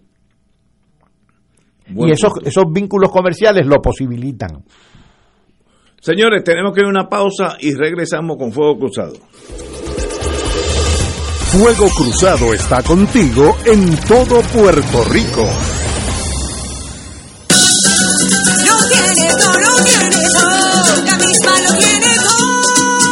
Beneficiario de Medicare, estos son los últimos días para escoger un plan que te da más beneficios de salud, Triple S Advantage, más ahorros, más salud y la flexibilidad y libertad que buscas a la hora de escoger los beneficios que son más importantes para ti.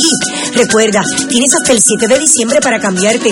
Llama al 1833-771-7111 y cámbiate hoy a Triple S Advantage. A petición popular, segundo viaje de Radio Paz, 810 AM a Egipto y Turquía. Te invitamos a que aproveches esta nueva oportunidad en marzo del 2022. En Egipto visitaremos las pirámides y Museo de Civilización Egipcia en el Cairo. Crucero por el río Nilo visitando Comombo, Edfu, Esna y Luxor para ver los templos y monumentos. En Turquía visitaremos Estambul, Ankara, Capadocia, Konya, Pamukkale, Éfesos y Bursa con excursiones a las mezquitas y el Gran Bazar y un paseo por el río Bósforo. Pocos espacios. Segundo viaje de Radio Paz 810 a Egipto, Turquía en marzo del 2022. Para información llama a Cool Tours Travel 787-454-2025 o al 787-538-3831 o al 787-552-0825. El viaje incluye boletos aéreos, autobús privado, aire acondicionado y guía de habla hispana. Hoteles cuatro estrellas con desayunos, almuerzos y cenas. Excursiones y entradas para monumentos descritos en el programa, propinas, impuestos aéreos y hoteleros. Segundo viaje Egipto y Turquía de Radio Paz. Para información llama a Cool Tours Travel 787-454-2025 o al 787-538-3831 o al 787-552-0825. Nos reservamos el derecho de admisión. Ciertas restricciones aplican. Cool Tour Travels, licencia 152AV90. Primera reunión de orientación este sábado 11 de diciembre a las 2 de la tarde en la parroquia San Luis Rey, Avenida Américo Miranda, San Juan. Radio Paz te ofrece el mejor motivo para levantarte temprano y disfrutar el comienzo de un nuevo día de lunes a viernes con Enrique Liboy y Radio Paz en la mañana. La dosis perfecta de noticias, deportes y éxitos musicales de todos los tiempos, humor y curiosidades, calendario de actividades y tus peticiones musicales por el 787 300 4982. Conéctate con el 810 AM de lunes a viernes con Enrique Liboy y Radio Paz en la mañana. De todo un poco, con Manolo Almeida, el más ameno en tus mañanas por Radio Paz 810 AM, de martes a viernes a las 9 de la mañana. Notas positivas, salud, ambiente, negocios y entretenimiento. De todo un poco, martes a viernes por Radio Paz. ¡Estamos vivos! Y ahora continúa Fuego Cruzado.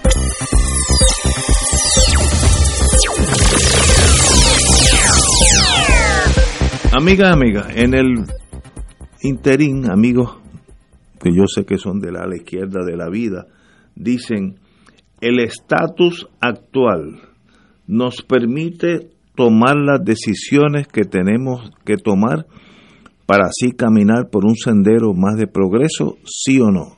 Doctor Catalá. Te voy a dar un ejemplo que, que leí hoy en el periódico. Eh, aquí se ha estado acusando la posibilidad de importar, ¿cierto? De, de, de, de resolver un problema de empleo con, eh, sí, con, la, con los inmigrantes. Con la visa H2. H2, H2B. H2B. Por ahí hay que, para tú este, tener esos trabajadores legales, legales, eh, con trabajo temporero, es decir, trabajo de corto plazo, para suplir alguna necesidad, algún hueco que haya en el país, pues hay que pasar por varias etapas. Tienes que bregar con el Departamento del Trabajo de Estados Unidos, con el Servicio de Inmigración, con la Embajada o Consulado del país de origen, con el Servicio de Aduana, con el Departamento de Seguridad Nacional. Y mira qué cosa más interesante, decía la noticia, que el Departamento de Seguridad Nacional tiene solamente para conceder esas visas 87 países permitidos. En el mundo hay como 195 países. 87 países Los permitidos. otros están fuera. Pero me sorprendió que en el 2017 uno de los países que no estaba permitido era la República Dominicana. No me diga eso. Por eso, por eso porque los que inmigraban eran ilegales.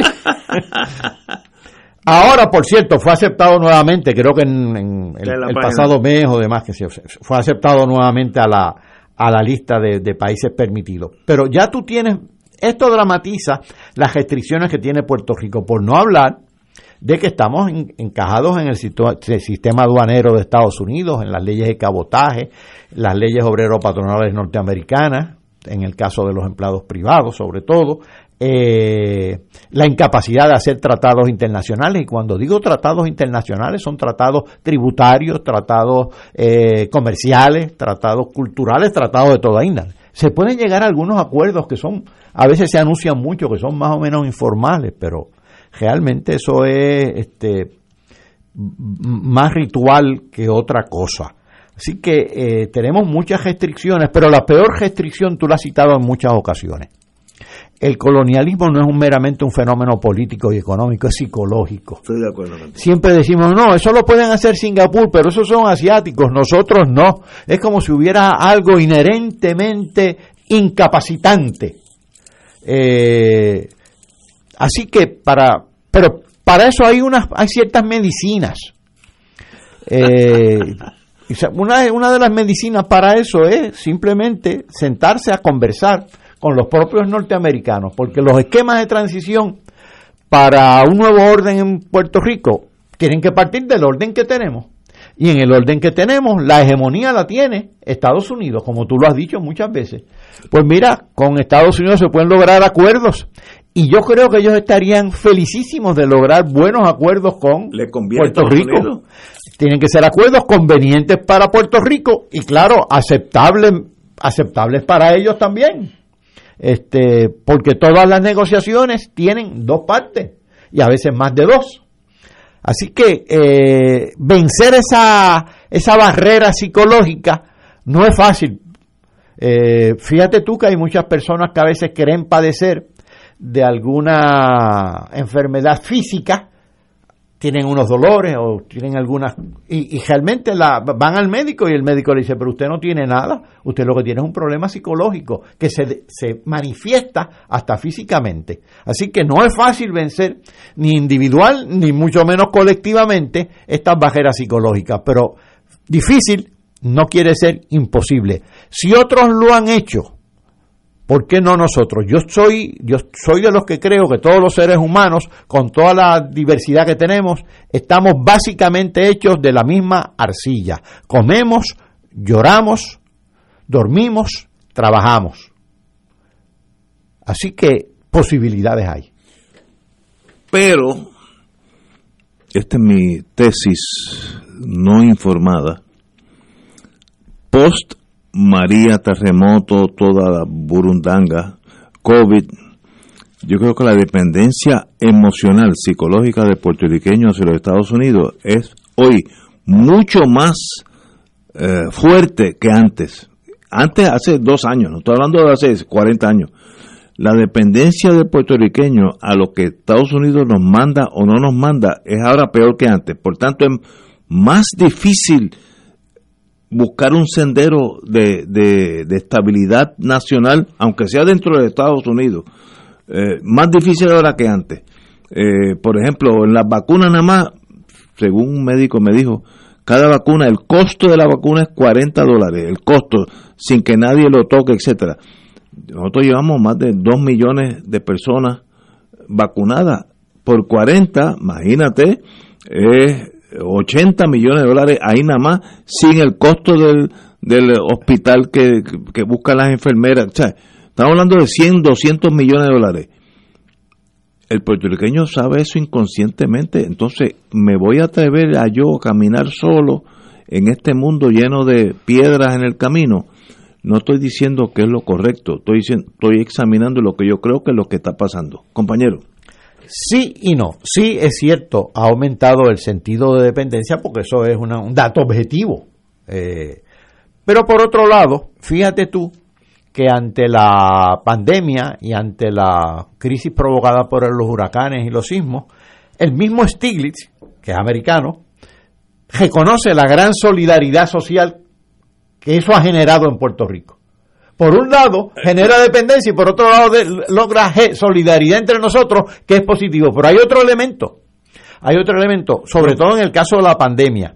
La pandemia es mundial y en a nivel mundial, desde Estados Unidos hasta China, desde Europa, desde Europa hasta toda Asia, este, África, eh, todo el Caribe, estamos reconociendo que hay problemas que requieren de bienes públicos globales para enfrentarse a, problemas globales como es, digamos, la pandemia, como es el calentamiento global, como un equipo de científicos de las Naciones Unidas demostró hace escasamente un mes, que han rendido toda una serie de informes, pero el último fue hace un mes, llevan años rendiendo informes sobre el calentamiento global y sobre lo que hay que hacer globalmente. ¿Qué pasa?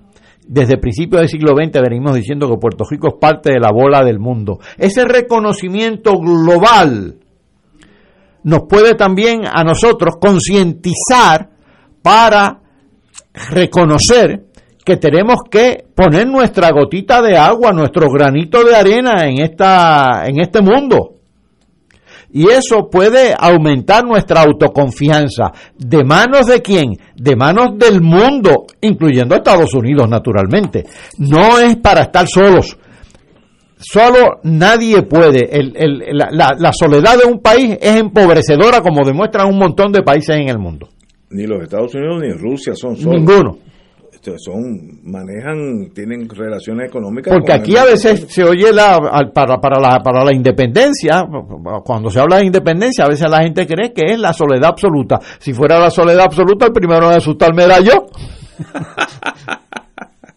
Bueno pues señores vamos a una pausa amigos y regresamos. Vamos a aterrizar ahora para hablar con Down and Dirty en las cunetas del país cuando regresemos Fuego Cruzado está contigo en todo Puerto Rico. En Oro 92.5 FM, Radio Paz 810 y el Canal 13 estamos trabajando a tono con la emergencia que en estos momentos está viviendo Puerto Rico. Estamos ofreciendo nuestros servicios al máximo con el personal disponible según nos permitan las circunstancias. Si tiene un mensaje para ofrecer a sus asociados, clientes o personal, solo tiene que llamar al 787-552-0825 y nuestros empleados le comunicarán al personal de ventas para atender su necesidad. A nuestros clientes estén en comunicación con su ejecutivo o ejecutiva de ventas que continúan ofreciendo sus servicios como de costumbre. 787-552-0825. Miércoles de Infoempresas a las 4 de la tarde. Con entrevistas e información con nuestros emprendedores y empresarios. No te lo puedes perder. Miércoles a las 4 de la tarde. Por aquí, por Radio Paz 810 AM y Radio Paz 810.com. Los espero. A mí me gusta mi pueblo, a mí me gusta mi gente, a mí me gusta mi pueblo, a mí me gusta mi gente. A esa, la pequeña gigante te invita a sintonizar su espacio radial A esa Informa. Todos los jueves a las 4 de la tarde se estará ofreciendo información relevante a los pensionados y jubilados de Puerto Rico. Te esperamos a esa imparable, auspiciado por MMM Alianza.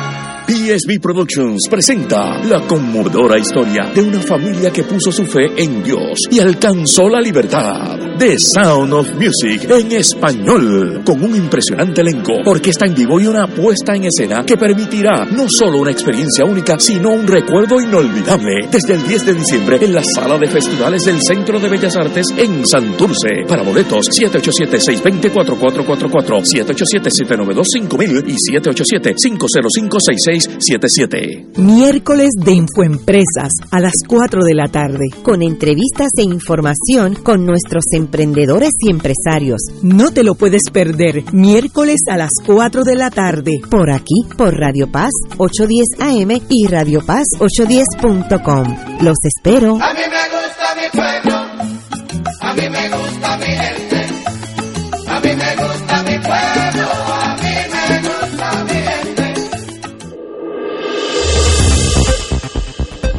Y ahora continúa Fuego Cruzado.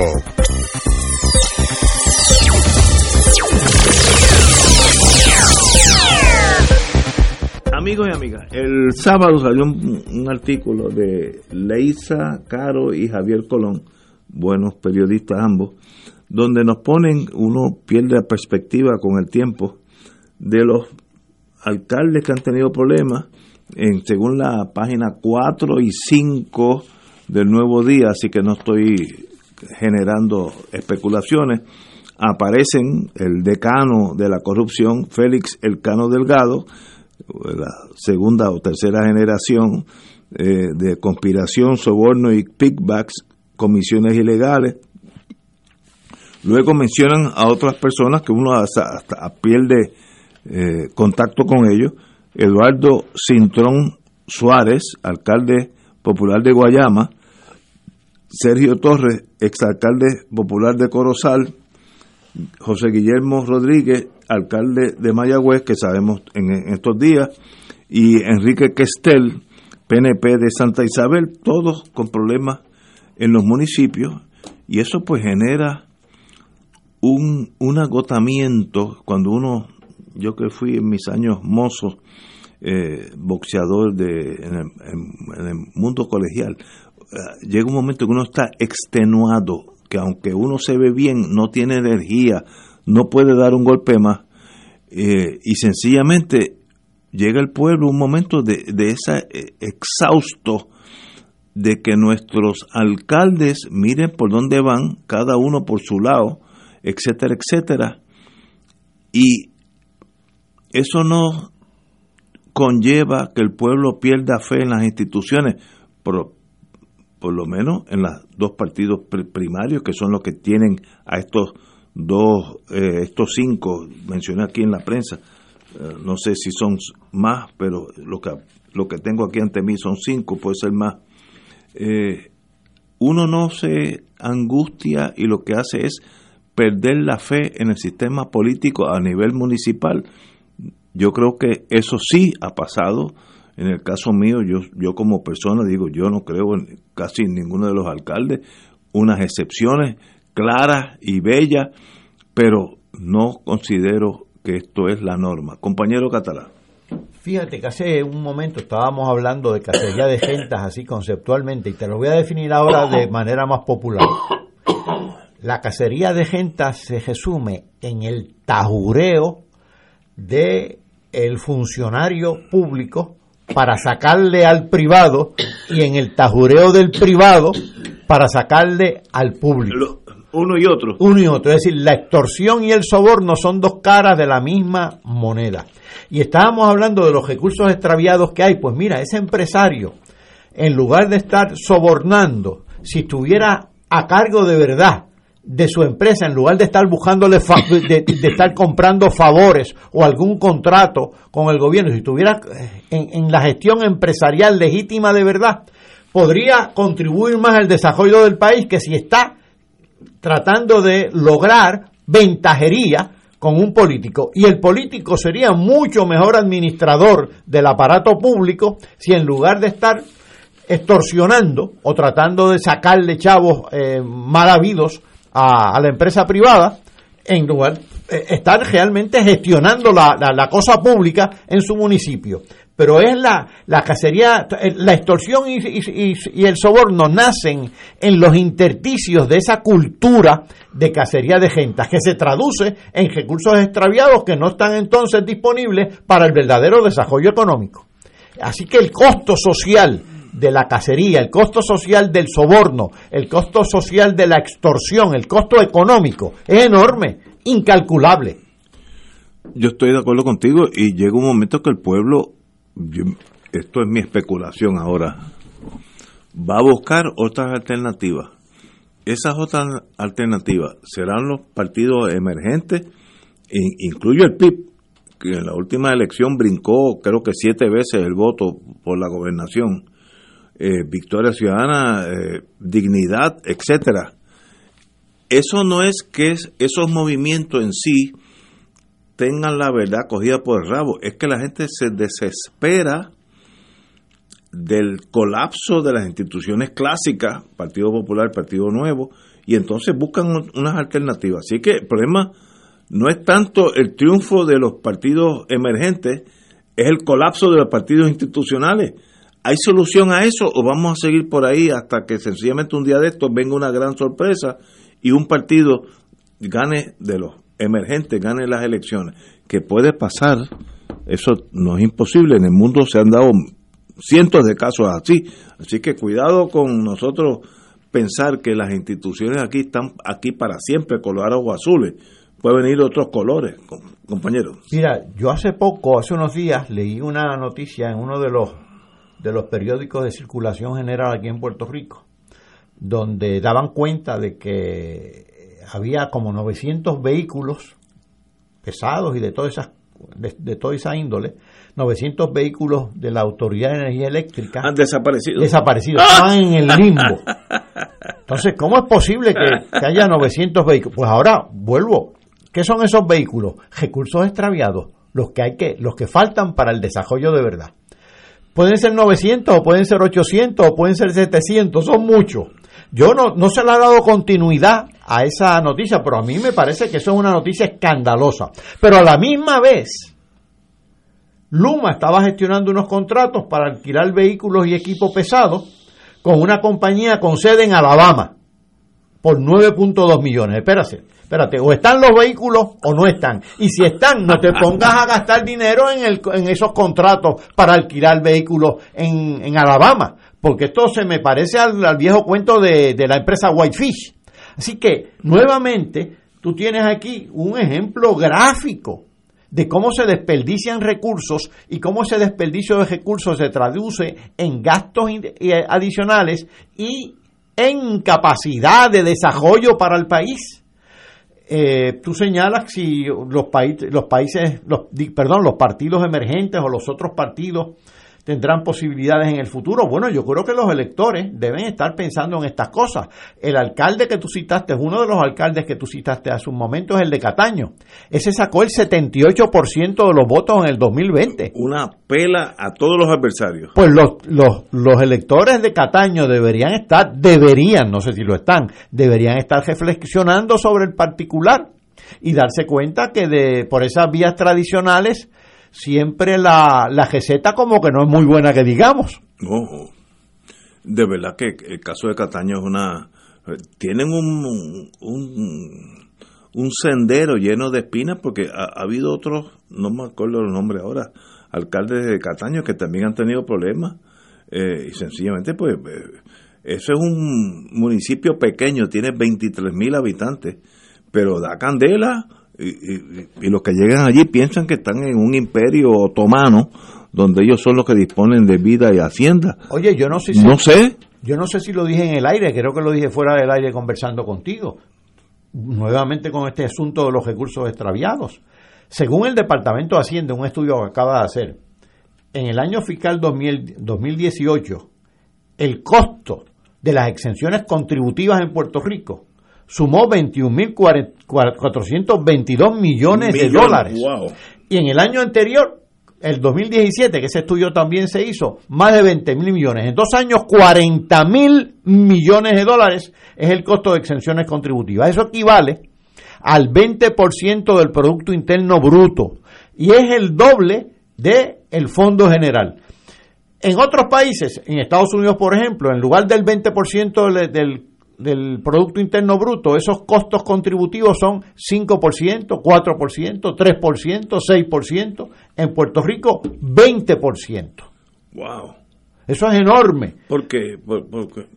Pues las exenciones contributivas que se dan aquí son eh, hay 400 y pico de estatutos distintos, porque no es únicamente las promovidas, las, promovidas por, por fomento, es que el único instrumento que tiene Puerto Rico es conceder exenciones y es el único que usa. Y lo usa de, de, forma bastante desordenada, hasta el extremo que, que ese es el costo. Y no, no estoy hablando de elevación, estoy hablando de las exenciones legales. Estoy hablando de evasión. La evasión es otro costo adicional. ¿Que hay recursos? Claro que los hay, pero están extraviados. El problema es que yo no le veo a Puerto Rico sea el Partido Nuevo, que es el que está en el poder, o el Partido Popular, que a veces nos alternamos uno y los otros el poder, un plan de país a largo plazo, o Estado, como usted quieran. ¿Dónde va a estar Puerto Rico de aquí a cinco años, de aquí a diez años? Como hizo China y cogió un país me, feudalista hace 60, 70 años y mira cómo hoy es de los primarios del mundo. Porque te acuerdas que ellos, bueno, tú sabes de eso más que yo, que, que ellos tenían el five-year plan, cada cinco años tenían una meta de dónde vamos a estar de aquí a cinco años, y después de cinco años más, y cinco años más. Pero por lo menos hay un plan. Aquí existe un plan. O lo que queremos es que nos manden más dinero. No, no existe. Y en consecuencia, como no existe ese plan y se descansa en eso, en la dependencia o en las exenciones contributivas, pues no hay prioridades. Tiene que haber prioridades. La Universidad de Puerto Rico debe ser una prioridad. ¿Sí o no? ¿Sí o no? De-. Eh, la seguridad en las calles, la seguridad, la policía, mira, la uniformada. Ahora mismo se ha acusado que los policías necesitan mejores salarios, mejor plan médico, mejor plan de retiro. Que es verdad. Y mejor mejores instrumentos de trabajo. no También es verdad. Ahora, tienen un sueldo de 1.814 Dios santo. eh, como cadetes y luego cuando son, después que se gradúan, 2.800 dólares mensuales. Este, así difícilmente. La prueba está que había 21.000 policías para allá, para la década del 90, y ahora hay la misma mitad, 10.000 y pico, quizás 9.000 y pico. Sí, y, y la criminalidad en ascenso, y la corrupción en ascenso, y los robos en ascenso, y los kayaking en ascenso, pues algo anda mal. ¿Qué anda mal? Las prioridades. Mientras eh, tenemos estos costos en, en exenciones tributarias, o tenemos en la cacería de rentas entre los alcaldes y las empresas privadas, la universidad no es prioridad y la seguridad pública vía la, la policía tampoco es prioridad. Y, quiero decir, ah, volviendo al mundo mío hace muchos años, mundo de inteligencia, si tú quieres conocer un país, estudia su universidad primaria pública. Si tú vas a, Estocolmo, eh, había una, se me olvida el nombre, Karolinska Institute, que era de ciencia, Karolinska Institute. Si tú vas a Francia, la Sorbona, etcétera, etcétera, etcétera ahí tú ves lo que es un país. Ahora, si tú vas a un país y no hay universidades de ese rango, ese país, aunque esté flotando en petróleo, va a ser un país mediocre. Y nosotros no estamos tampoco flotando en petróleo. Así que nosotros tenemos que proteger esa Universidad de Puerto Rico, porque ahí es donde sale el talento para cambiar al país. Si no, pues vas a tener un montón de gente, pues, digo, desplazándose para Estados Unidos, porque la gente, como tenemos la ventaja de la emigración, que no es, no es difícil, pues al sentirse eh, esquivado por la vida, pues cogen un avión y se van, como se han ido casi 600 mil en los últimos 10 años.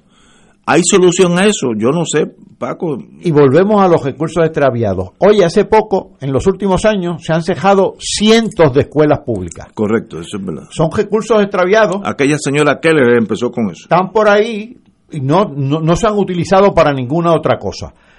Eh, aquí en Atorrey, al lado del condominio El Monte Sur, hay una escuela abandonada. Tiene, se ven las unidades de, de aire acondicionado en las ventanas. Tiene cancha bajo techo, una cancha bajo techo inutilizada, no se usa. Pues son recursos extraviados. Pero el Departamento de Educación se mueve para activar eso. No, no, eso. O el gobierno en general, ya, si, si- si no, la autoridad de edificios públicos tienen, hay que, tienen que movilizarse. Pero es que no hay plan. Yo me acuerdo que hace unos meses estuvimos hablando con una escuela pública, la estaban usando de establo ah, en el pueblo, en la montaña, de establo para guardar. Bueno, por lo menos le están dando uso. Pero mira, esta está abandonada, está en el medio, en medio de Atorrey. Si, si está abandonada en medio de Atorrey, que tiene, que ya te dije, una cancha bajo techo, imagínate las que están más alejadas que de las En la cuales, montaña. de las cuales no, no tenemos mayor conocimiento porque son menos visibles. Wow. Señores, tenemos que ir a una pausa. Son las 7 menos 11 y regresamos ya mismo. Fuego Cruzado está contigo en todo Puerto Rico. Fuego Cruzado, el programa de más credibilidad en la radio puertorriqueña, es ahora la tribuna abierta de análisis noticioso, con diversas perspectivas que exploran el trasfondo de lo que acontece a diario y cómo nos afecta. Escucha Ignacio Rivera y sus panelistas invitados de lunes a viernes en Fuego Cruzado en transmisión diferida a las 10 de la noche por Oro 92.5 FM. Buenos días familia. Es la casa a la que siempre puedes llegar sin invitación. A las 10 de la mañana, Judith Felicie es tu anfitriona para conversar sobre medicina, psiquiatría de niños y adolescentes, artes, derecho, valores y fe. Todos los días por Radio Paz 810 AM. Buenos días familia. Donde una conversación parece demasiado corta. Buenos días familia. De lunes a viernes por Radio Paz 810 AM. Ser rotario vivir la alegría de servir a los demás, a la vez que cultivas la amistad y el compañerismo, sin límites y descanso. Mensaje del Club Rotario de Río Piedras. Todos los miércoles a las 4 y 30 de la tarde no se pueden perder el programa Tu Conciencia Económica PR, un programa de análisis de noticias de la economía local e internacional para que tomes tus decisiones financieras con conciencia con el experto Roberto Berríos. Todos los miércoles a las 4 y 30 pm por Radio Paz 810 AM y por Radio Paz 810.com. Tu Conciencia Económica PR, proveyendo tranquilidad, transfiriendo tu riesgo. 2.6 millones de autos en Puerto Rico. Algunos de ellos con desperfectos. Autocontrol. Tu carro. Tu mundo. Tu mundo. Tu mundo. Ahora, de 12 del mediodía a 3 de la tarde. Por Radio Paz 810 AM y Radio Paz 810.com. Y ahora continúa Fuego Cruzado.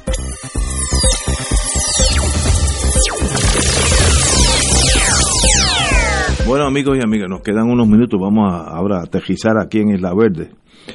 Rafael Tatito Hernández sostuvo que las piezas legislativas incluidas en la convocatoria del gobernador para la extraordinaria pueden ser atendidas a partir de enero. Otra palabra, que no va a hacer nada.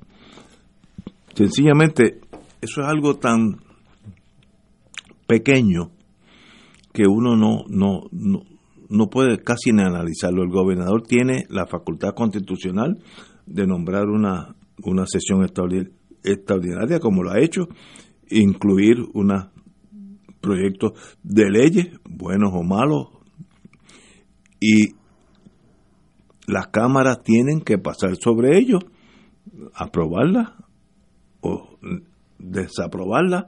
Eso puede ser hecho en 15 minutos pero tú no puedes decir, yo no voy a convocar nada, allá a ellos, y nos vemos en enero. Eso es ir en contra de la naturaleza del sistema judicial nuestro, legislativo.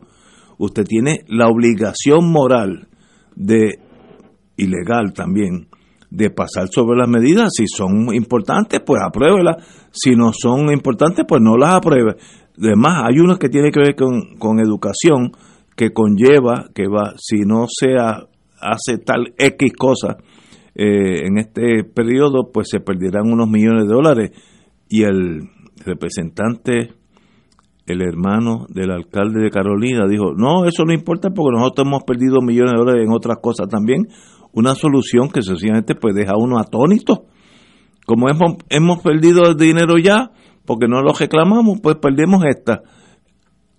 Totalmente absurdo, totalmente absurdo convoquen las cámaras, voten sobre las opuestas, si no sirven, voten en contra y se acabó, y han hecho su labor, pero esta cosa no, eh, esta cosa tribal, nos vemos en enero, de verdad que me siento hasta incómodo analizando esto. Yo no sé si vamos a solucionar los problemas de Puerto Rico a que estábamos haciendo referencia anteriormente. Ahora, con gente así, no los vamos a resolver.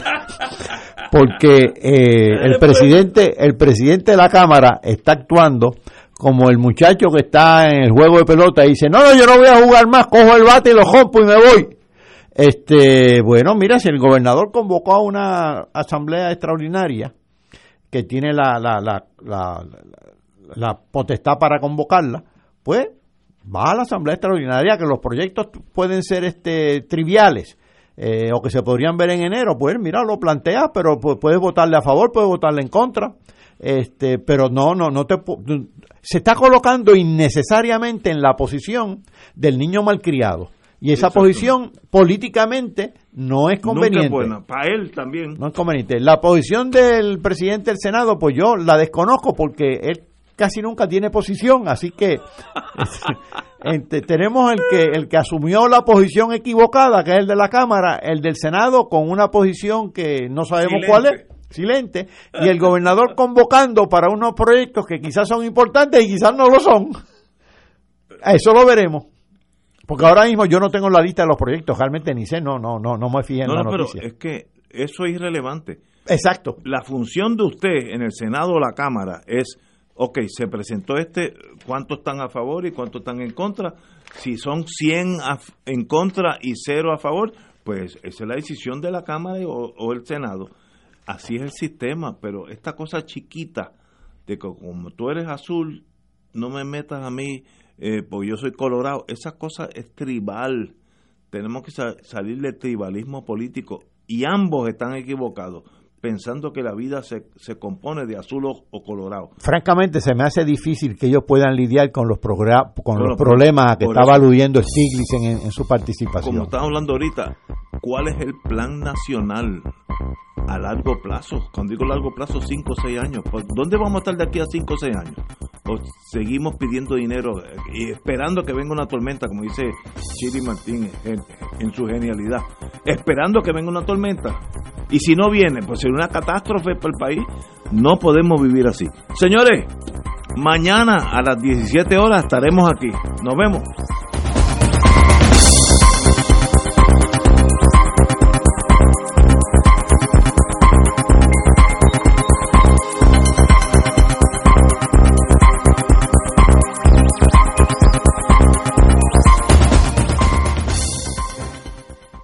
Esta emisora y sus anunciantes no se solidarizan necesariamente con las expresiones vertidas en el programa que acaban de escuchar.